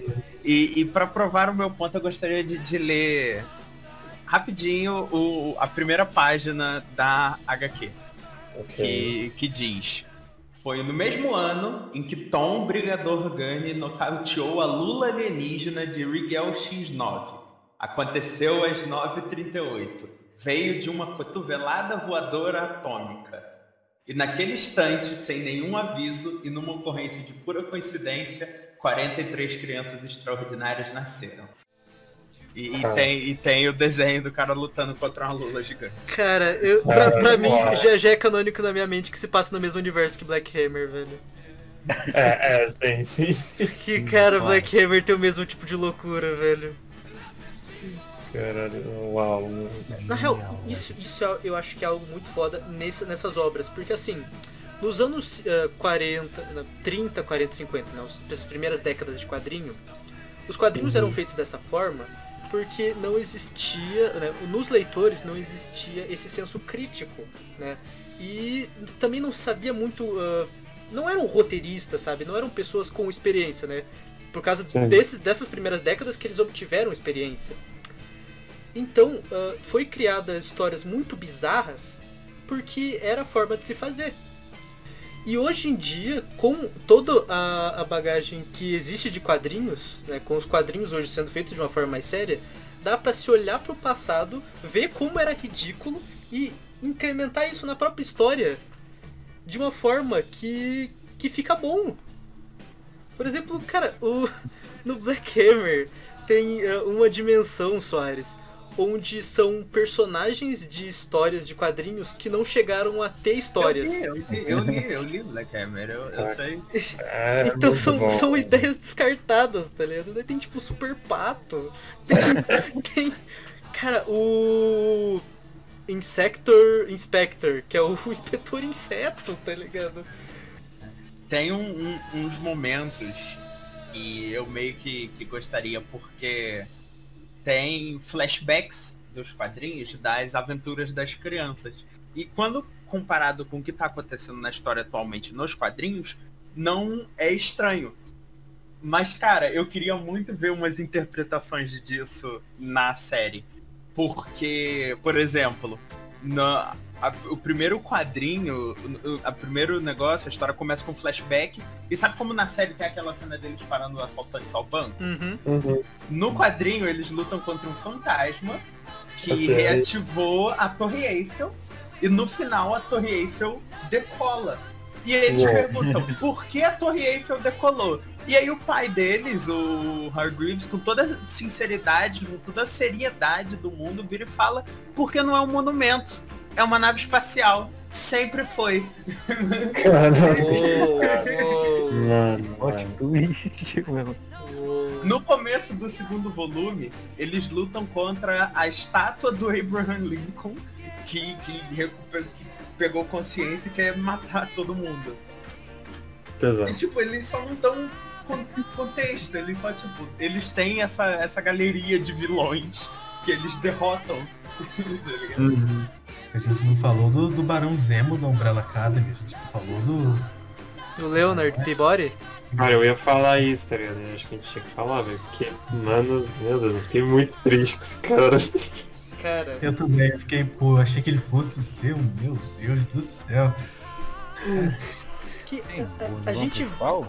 É, o da, da primeira temporada, né? Ah, tá. Que a gente vai vendo ah, como é uma merda a vida da Vânia, tá ligado? Sim, sim. Sim, pai dela morreu, os irmãos não gostam dela porque ela escreveu outro livro. Ela é. Ela é uma. Ela é uma violinista, ok? Isso é foda. Só que assim, ela é da fileira de trás, sabe? Ela não. Sim, sim. E a gente sempre vê ela tomando remédios, né? Eu cogitei a ser. Eu, cog- eu cogitava ser remédios de depressão, né? Depois a gente descobre o que, que era. sim, E daí chega um cara na vida dela. Um cara que. Um, um cara adulto já, que quer ter aulas de violino.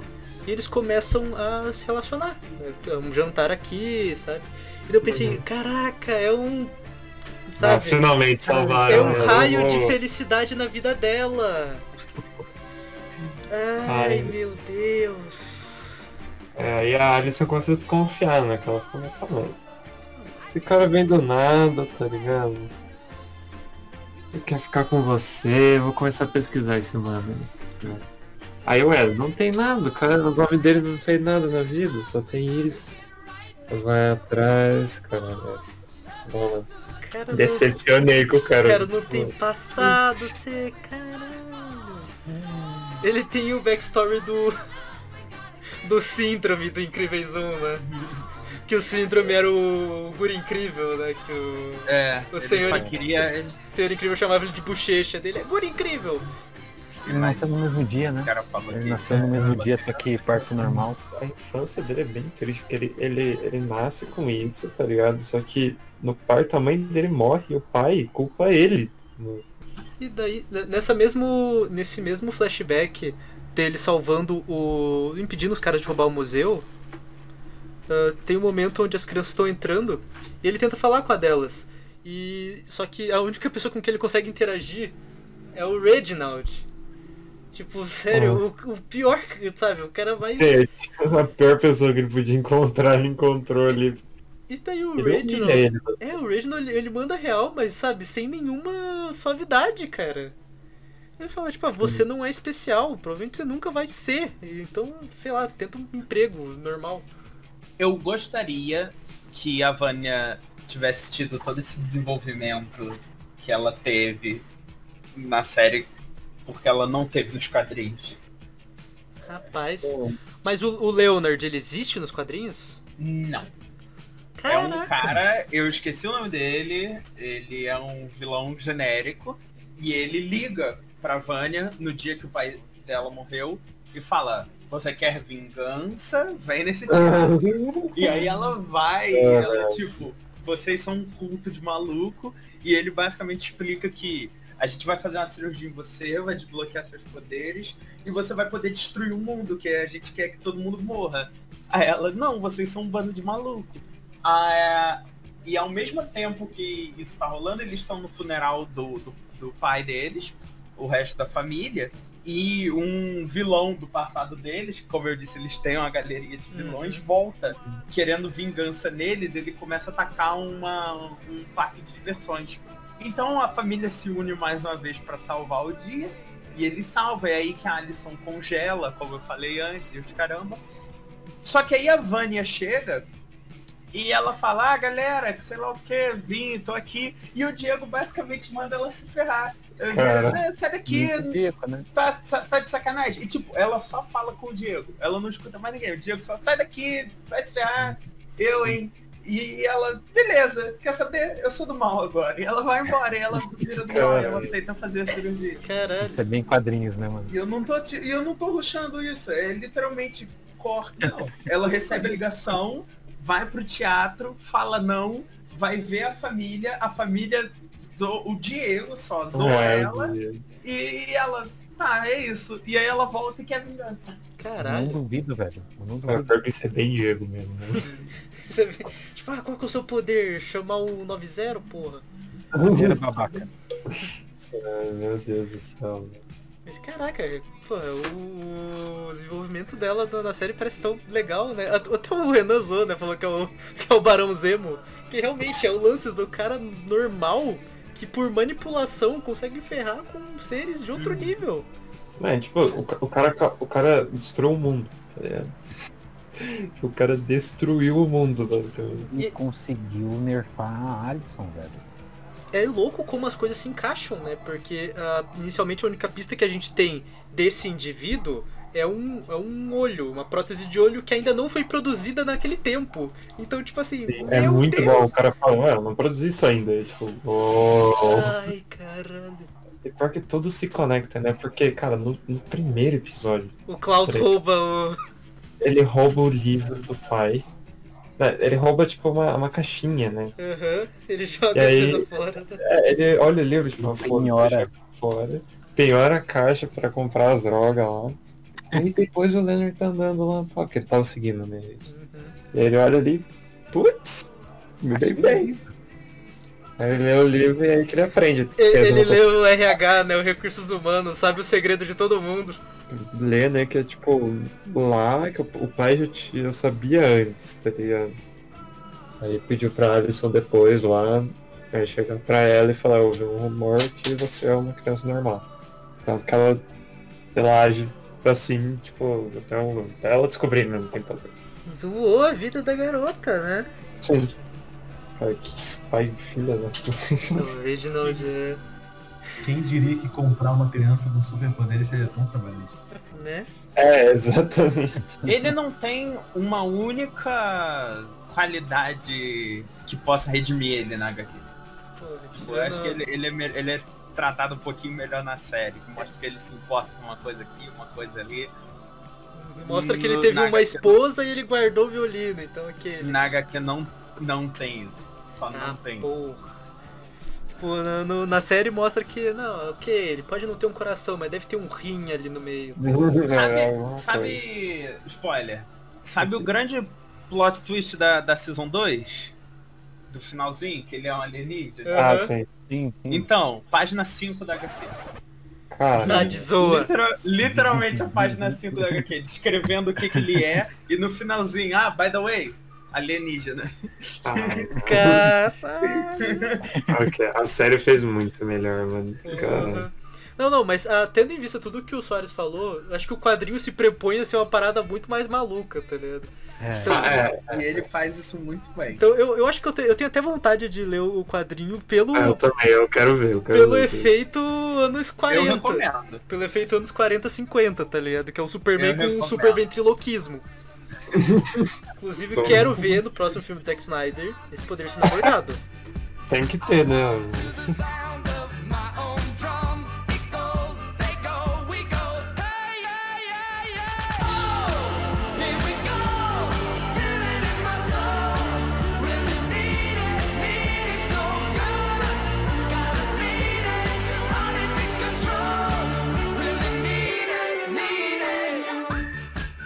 Também lembrei que, que os assassinos, eles, eles vão lá, eles depois de invadir a casa, né? Que a gente comprova que o Luther não é tão foda, assim, não é tão forte assim.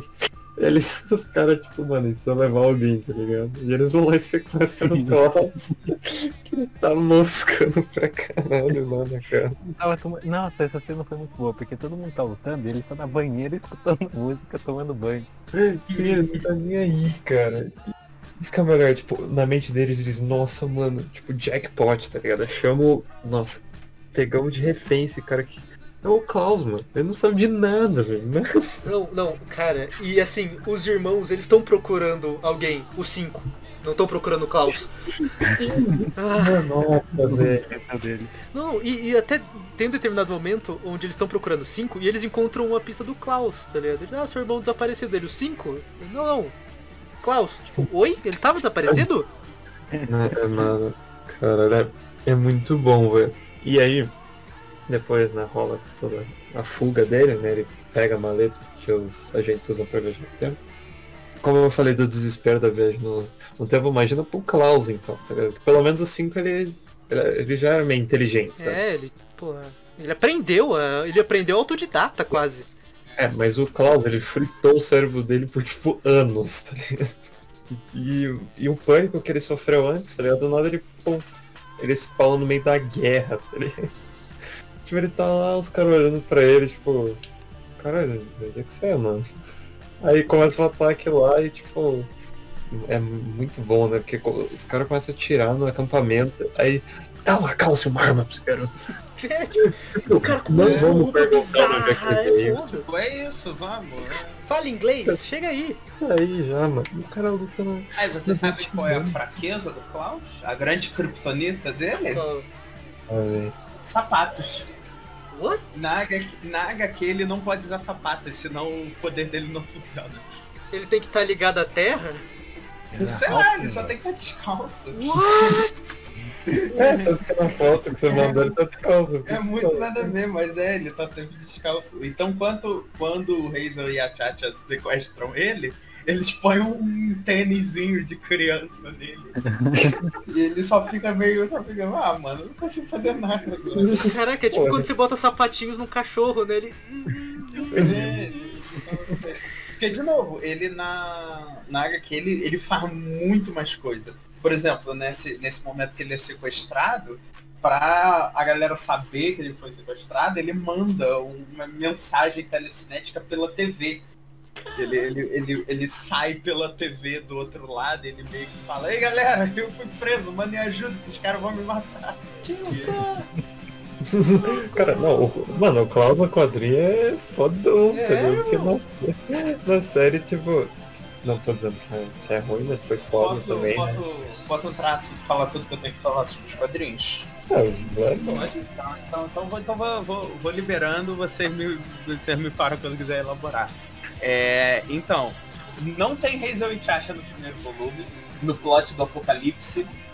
O mundo vai Ok. acabar, eles só não aparecem.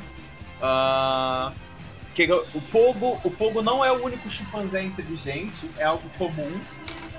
Ok. e em algum momento durante o volume 2, os cinco contratam um chimpanzé prostituta pra ficar dançando pra ele. E, essa, essa interessante pra mencionar. E, e no, o, o- o clímax da, da primeira temporada da série é claro que o meteoro vai cair e eles precisam voltar no tempo pra impedir. Na HQ, eles não voltam no tempo e quem impede é justamente o Klaus. Porque, como eu disse, ele é o mais poderoso na HQ. Ele só para o meteoro. Ele só ele não, não vai cair. E, na real, isso é até algo interessante que eu quero dar um ponto pra série. A primeira temporada é uma derrota. É, é. Sim, com certeza. Eles perderam, eles tiveram que fugir. Sim, sim, velho. Tipo, caiu, vai, não Não, aconteceu o apocalipse, a gente volta um tempo de novo. A irmã que vocês fizeram bullying esse tempo todo destruiu a lua. Vocês estão felizes? Uma coisa que eu gostei na, na volta do tempo também foi que eles separaram. tá ligado? É, e, e É, não, e um não é vida, né? espacialmente. É temporalmente, porque eles pararam no mesmo ponto, no mesmo beco. Só que é ano diferente. O primeiro, o primeiro é o Klaus, né? E, mano, é óbvio, era óbvio, mano. Queria virar um de culto, velho. Bom, cara, muito bom.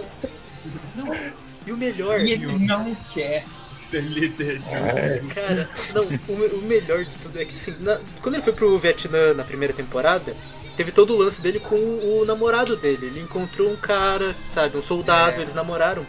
E na segunda, ele volta antes desse cara ir pra guerra. E tipo assim, o namorado dele morreu na guerra. Então ele tem que avisar pro cara pra ele não ir. E assim, o cara nem sabe que é gay ainda. é, é. O, o cara O não. cara ainda tá lidando com, com esses sentimentos dele só. Você é gay! E você não e você morre na guerra! E o, Cla- e o Klaus não consegue ter, ter suavidade nenhuma pra contar, porque ele tá desesperado. É, porque ele, ele tá tendo essa segunda chance e ele não sabe como lidar com isso.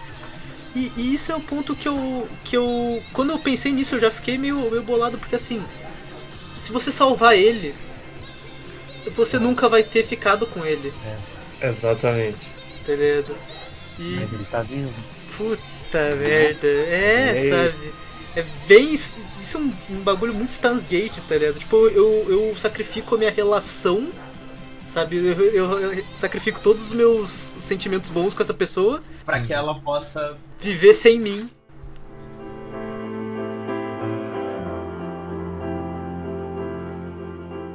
A, a mãe, a mãe do, do, do- Então, primeiro eu. Eu achava que ela não existia, mas eu revisitei as páginas aqui pra pegar informação e ela existe. Ela tá lá. Ah, e ela é basicamente a mesma coisa. Ela é a, ela é a, é a mãe, ela é um robô e os caramba, a diferença é que ninguém, nenhuma das crianças gosta dela. Ah, Nem, Nenhuma. nem o Diego. Fala, você é de mentira, nem o Diego. Diego é o primeiro, que eles estão lá no enterro e ela veio e ela tá usando esse sobretudo. Ela tá usando esse sobretudo e não dá pra ver nada. E o Diego olha para o Diego olha para ela, faz assim, observa, ele arranca o sobretudo e tipo, ela tá sem os braços e o, e o, peito dela é exposto, dá pra ver os órgãos dentro. caramba. A- a- o tórax dela inteiro é exposto. E aí ele só vira e fala, você é de mentira, você não existe. Caramba. É, Tipo, eu, eu gostei como a série fez essa relação do, do Diego com a mãe, tá ligado? É, Ela, porque mesmo que seja algo de mentira, quando você. Quando é tipo a única fonte de afeto que você basicamente conheceu sua vida inteira, é, também eu gosto, tipo, essa dificuldade na fala que ele tem vem em momentos, tipo, tensos pra ele, tá ligado? Porque lá na frente que ele, ele, tipo, ele vai falar pro. Não é pra quem, mas ele fala you're evil, tá ligado? Ele não consegue falar. Aí, tipo, fica na cabeça dele, tipo, não, não, pense na palavra. tipo. E aí é, é, é pesado quando ele, tipo, ele vai lá, não, vamos desligar a mãe. Porra, e, e é louco como ele odeia, odeia o pai. E ele tem esse sentimento com a mãe, que assim, é um robô, sabe? Uhum. Tipo, o, o amar dela é programação. Ela foi. Assim, é o trabalho dela cuidar de você, sabe? O, o trabalho dela é fazer você se sentir bem, sabe? Caralho. Cara, o, o Diego, ele não tem apenas uma dificuldade de comunicação, tipo, motora, como psicológica, cara. Tipo, ele desliga a mãe, ele não fala pra ninguém, ele deixa.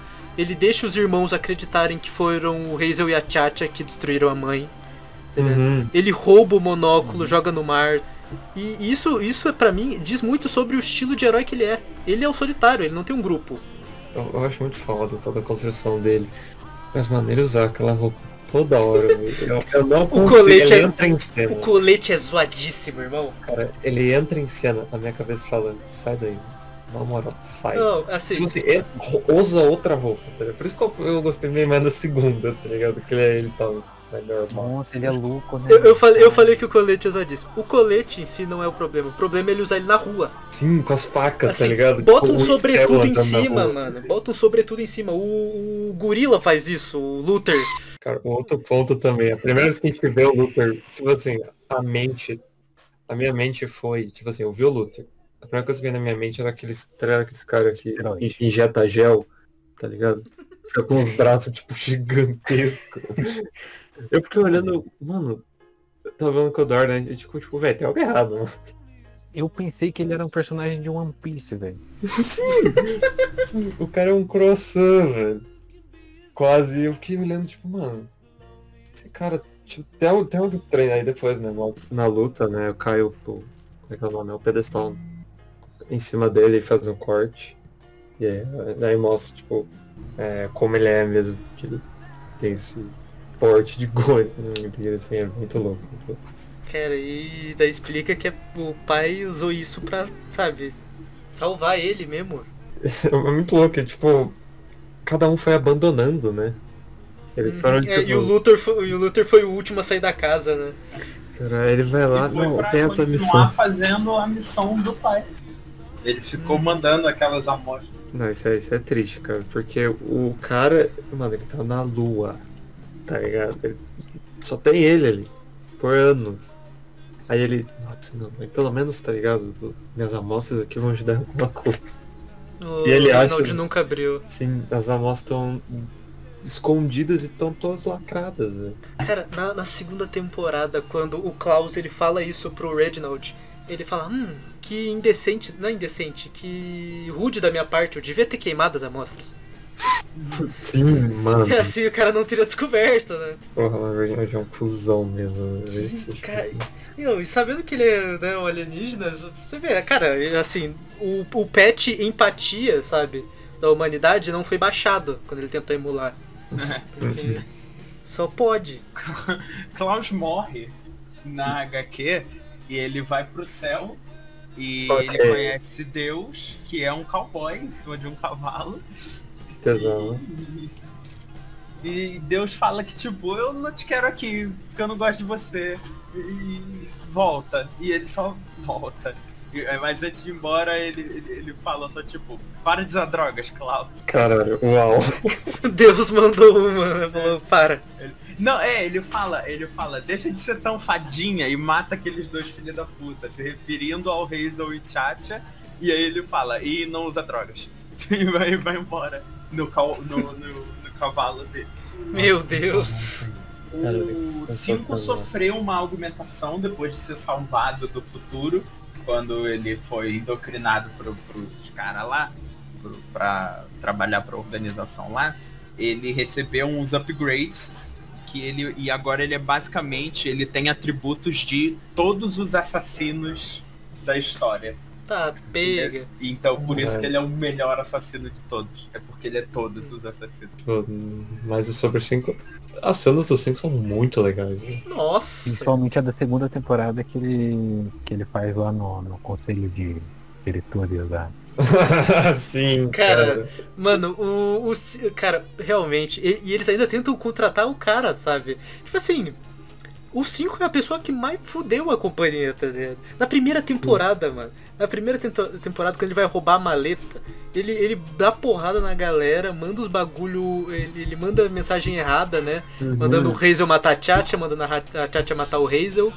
E ele pega uma maleta, ele deixa uma granada no- na sala das maletas. Então, tipo assim, durante pelo menos o período da, de construção, né, de manufatura de uma maleta, Os caras travam, travam a operação. é a companhia parou, Cara, sabe? não. Que ele destruiu a sala.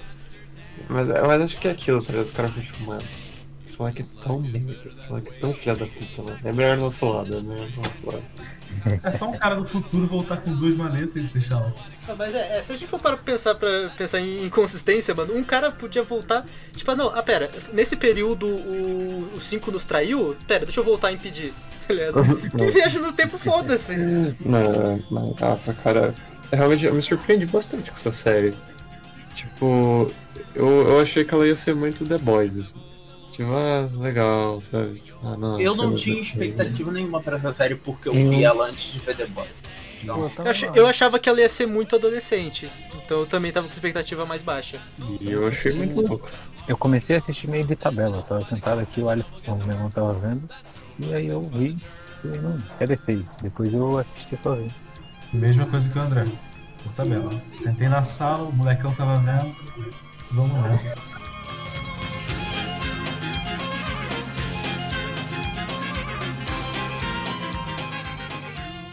A, a gente falou do interesse romântico do Diego na primeira temporada, a gente não falou do interesse romântico dele na segunda. Caralho. Ela não existe na- no quadrinho? Nenhuma forma dela. Essa personagem, eu, eu gosto dela por vários. Tipo, em cada aspecto que ela se apresenta, tá ligado? Se ela fosse só aquela personagem que fingia ser maluca, sabe, do início, eu acharia interessante também. Mas daí ela, você vai entendendo e ela vai crescendo. Sim, sim, sim, sim. Você tipo, uou, uou, uou. Saca? Quando se descobre que os pais dela foram mortos pela coordenadora, né? E a coordenadora pegou ela. Uhum. Sim, isso vai crescendo assim, tipo, ah não. É Porque a, a primeira coisa que mostra, né, tipo assim, é, mostra alguém, né, a gente não consegue ver o rosto, mata os pais dela, e aí chega a coordenadora, abaixa, tipo, abre lá o esconderijo, e tá ela. Aí fica a primeira pergunta, por que ela tá, tipo, indo atrás dessa criança, né? Exato. E eu acho que na hora a gente não pensa, mas depois, tipo, vai trazendo as coisas e fala, ah não. É verdade, tinha mais de sete crianças. Uhum, é. Que esse foi, foi a realização que eu tive. Foi só, Caraca, é mesmo? é, ainda É, tem, tipo, cara, isso é um aspecto de, de, de ser algo muito foda, porque realmente abre brecha pra isso. E mais, quando eh, ela luta com o 5, ela tá sempre assim, ela sempre consegue desviar, não, até porque o 5 vence ela, né? Porque o 5 tem mais controle do próprio poder. Mas ela sempre parece ser mais rápida. É, é, tipo, sei lá, ele. E o 5 ela- teleporta.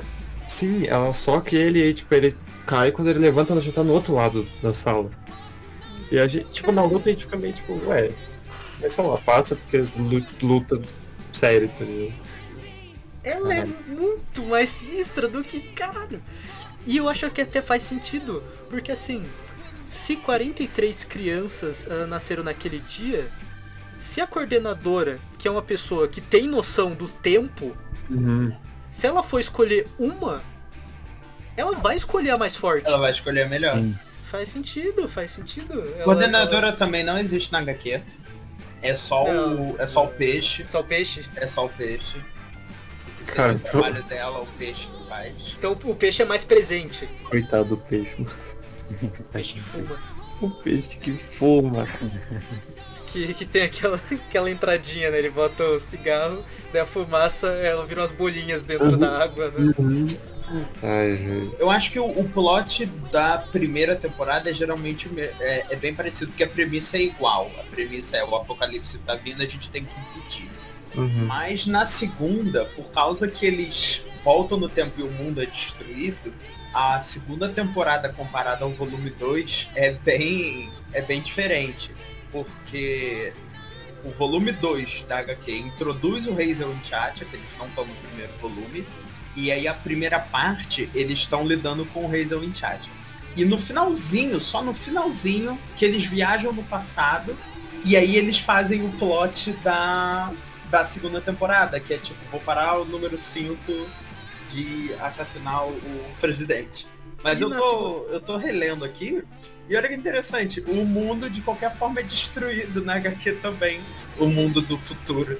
Porque É. eh, o Hazel e, a- e o Chacha, eles roubaram todas as nukes do mundo e detonam elas ao mesmo tempo depois que eles morrem. Uau. Destroem. E isso, outra coisa, ah, na segunda temporada, o cara que tá na pira de salvar o Kennedy é o Diego? É o cara com a pira de super-herói? ele- É, cara. Porque ah, O, ah, o Luther, ele meio que ele não quer se intrometer. O, o 5, como o 5, ele viu os dias depois, ele viu que se o, se o Kennedy ficar vivo, ele vai entrar em guerra contra a União Soviética e vai acontecer o apocalipse nuclear, ele já tá tipo, ok, eu acho que esse cara precisa morrer, sabe?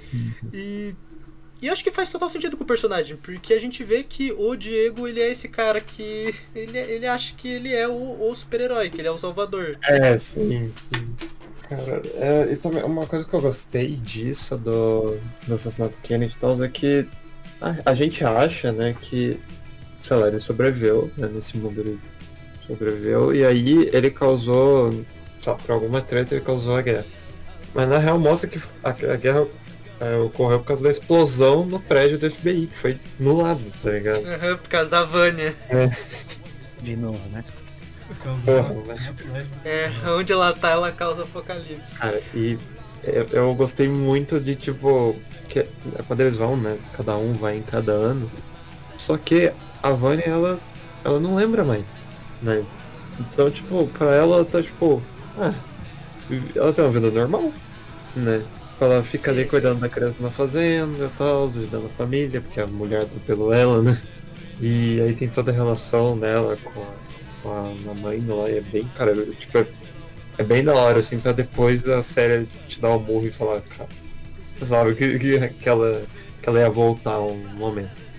Tipo, chegar o Luther lá e explicar e ter essa reconexão, mas, sei lá, o mundo, quero, eu queria ver, tipo, um mundo onde só, só deixaram, tá ligado? E mais uma vez, a atenção dos escritores a características que as pessoas poderiam não, não perceber como um ponto de roteiro, né? Que é Vânia. Um nome russo, sabe? Uhum. E, e e- em 65, sabe? No, no período, um dos períodos mais críticos da, da Guerra Fria, sabe? E, o, o É. pessoal do FBI, quando tá. Quando tá Os olhos brilham, é tipo, cara. Eles, tipo, é o quê? Vânia? tipo, se- tipo assim, se, se- você se chama Vânia, ou você é russa ou você é brasileira, então. se explique, se explique. Todo, todo realmente a vidinha que a. Cara, isso é a felicidade que a gente queria pra ela, sabe? Ela vivendo com a Cici, né? Que é a, É, a mulher da fazenda. E no final a Vânia, tipo, cria um outro sup, né? Que ela. nossa, Que ela ajuda o garoto e faz o garoto ter poderes. E daí você criou, tipo assim, a, a Vânia é o que causa o apocalipse. E se tivesse duas dela? É, exatamente. Não, e pior, na mão de uma criança. Tanto que eles até conseguem resolver o, o lance com a Vânia, né? Mas tem o garoto, né? Sim. E, mas a série, ela ainda, ela ainda engana a gente, que a série fica tipo, não, calma, resolveu. Aí depois mostra a Cici né, viajando com o garoto no fundo. Aí só mostra ele fazendo o, o bloquinho, o patinho, né? Levitar e você fica tipo, ah não. Ele ainda tem os poderes, irmão. Ah não, mano. Isso pode. Isso pode causar um problema. Mas eles conseguem viajar para o futuro novamente. É. Erro! Em uma realidade onde o bem tá vivo. E é, é outra academia? É a, qual que é o nome aí? Sparrow. É Sparrow Academy. E aí e o Roger não tá vivo também. Aí você só fica tipo, ah. É, é um sentimento de, ah, mano. Ah, velho. Vale a pena ressaltar, na HQ, Sparrow Academy é uma segunda academia com outras crianças que a mãe lidera. Maneiro, maneiro. E aí a mãe é tipo vilã, pelo que eu entendi, porque eu não li, é do terceiro volume, eu posso estar falando. Hum, Então a parte vai ser adaptada. Ok, maneiro. Não, A, a sensação que eu tive foi, tipo, eles conversaram com o Reginald e ele falou, ah, dá errado? Beleza, dá errado porque é com vocês. Vou escolher outras crianças da próxima vez. É no De Volta pro Futuro 2, quando o Marty McFly de 2015 ele viaja pra 1985 e tá tudo zoado por causa que o Biff voltou antes, sabe? Ah, sim, é tipo. Ele, ah, não. mano. Rio Valley virou Hell Valley. Ai, cara.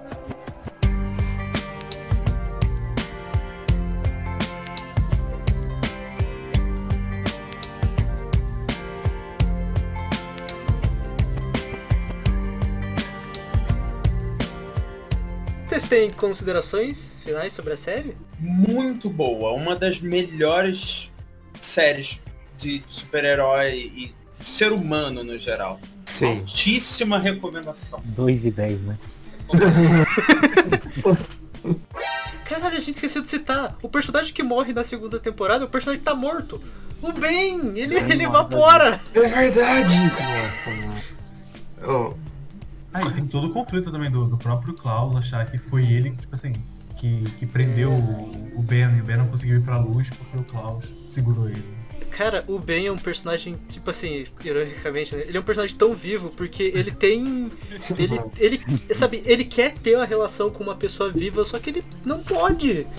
E daí, e, e- daí ele, que- ele quer usar o corpo do Klaus pra isso, mas a, a garota tem uma relação com o Klaus diferente, sabe? Porque ela vê, ela adora o Klaus. sim, sim. Cara, agora, agora eu lembrei da cena do. do. Do Klaus sendo amarrado lá e falando com os mortos, tipo, ah, sério que eles fizeram isso com você? E o Renzo, tipo, como é que eles sabem como é que Ok, ah, Renan, considerações finais? Eu adorei o relacionamento do Hazel com o Sonete. Ah, sim.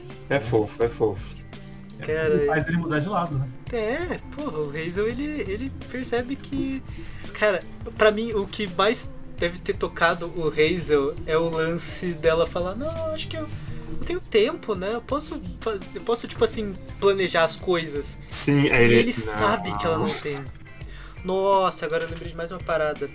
Ah, uma parada que foi apagada da história quando o Mr. 5. Mr. 5. Mr. O número 5.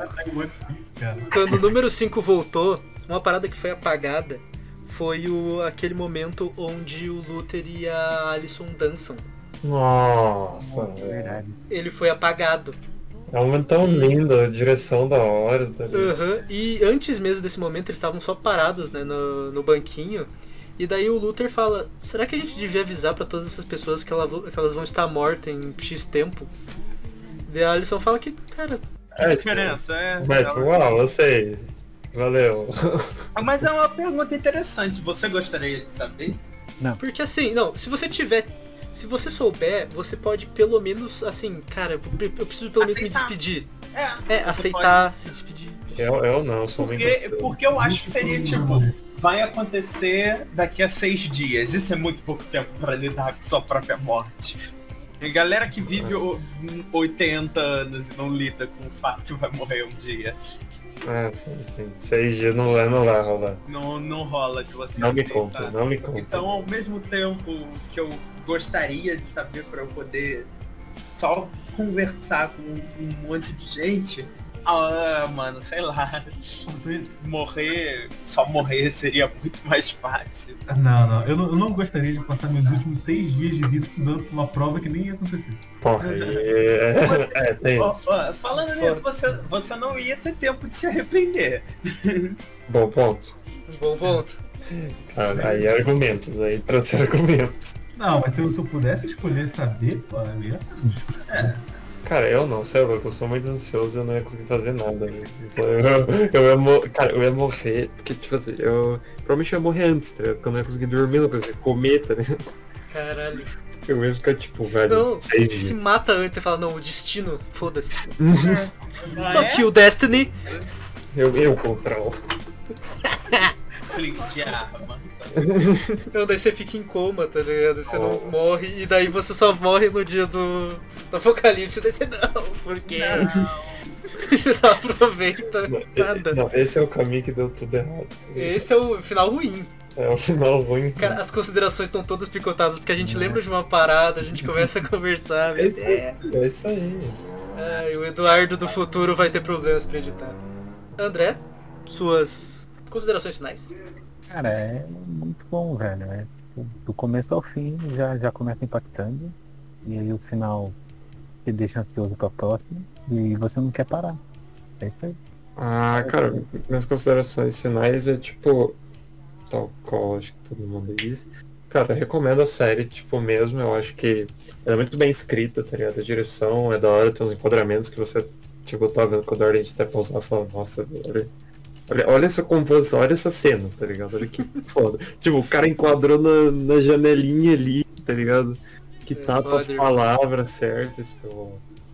E também a história. A história eu acho muito legal. Ela, ela pode. Tem uns momentos que ela dá tipo, umas pirocadas, assim, mas, mas nada muito longe, tá ligado? Tudo é amarradinho. E, tipo, é, é bom, eu, eu- vale a pena mesmo. A minha consideração final é que foi a série que eu voltei a me importar com personagens. Eu, eu me importava muito com personagens de série de comédia, principalmente série de comédia que os personagens são humanos, né? Mas em séries onde existe perigo, sabe? Ou tem chance do personagem morrer, dificilmente eu me importava. E Umbrella Academy, por ter eh, esse, essa balança entre momentos perigosos e sérios e momentos descontraídos, e os personagens são imperfeitos, todos em seu, em seu devido nível, e eles têm relações entre si. O fato deles parecerem reais faz com que eu me importe com eles como eu não fazia há muito tempo com outros personagens. Sim, essa, essa cena, essa cena, ô, Soares, ela é incrível. Quando É, todo mundo é bom. É quando todo mundo começa a dançar sem nenhum saber que o outro tá dançando. É, Sim, sim. Isso mostra uma sinergia, sabe? Muito louca. família.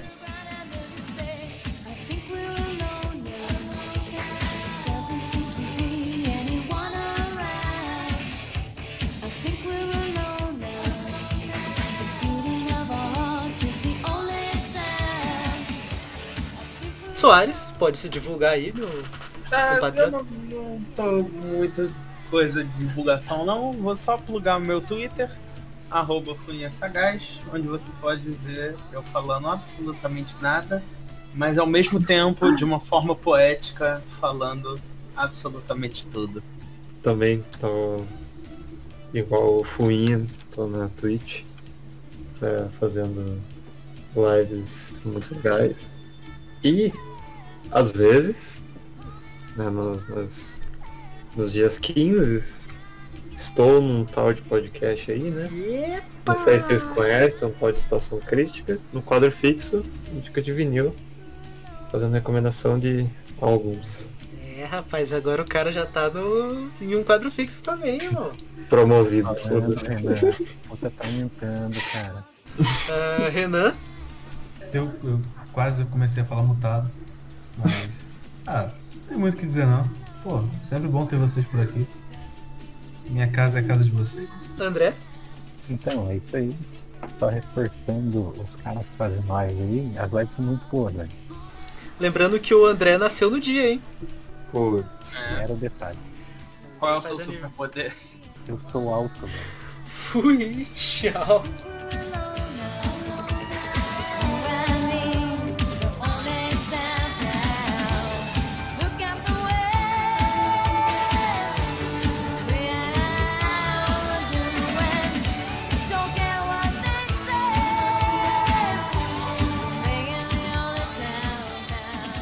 Na minha live é 2 mil agora, então não que se foda. Sabe que eu posso comprar ainda, né? Ele ainda pode, maldito. O cara tem muito ponto, irmão. O cara é rico e malvado, é o próprio Harry. É, o cara é o Reginald. Hum. Quanto é que custa uma criança peculiar na sua. Ai, ai, eu acho melhor cortar, hein? Tem umas frases, mano,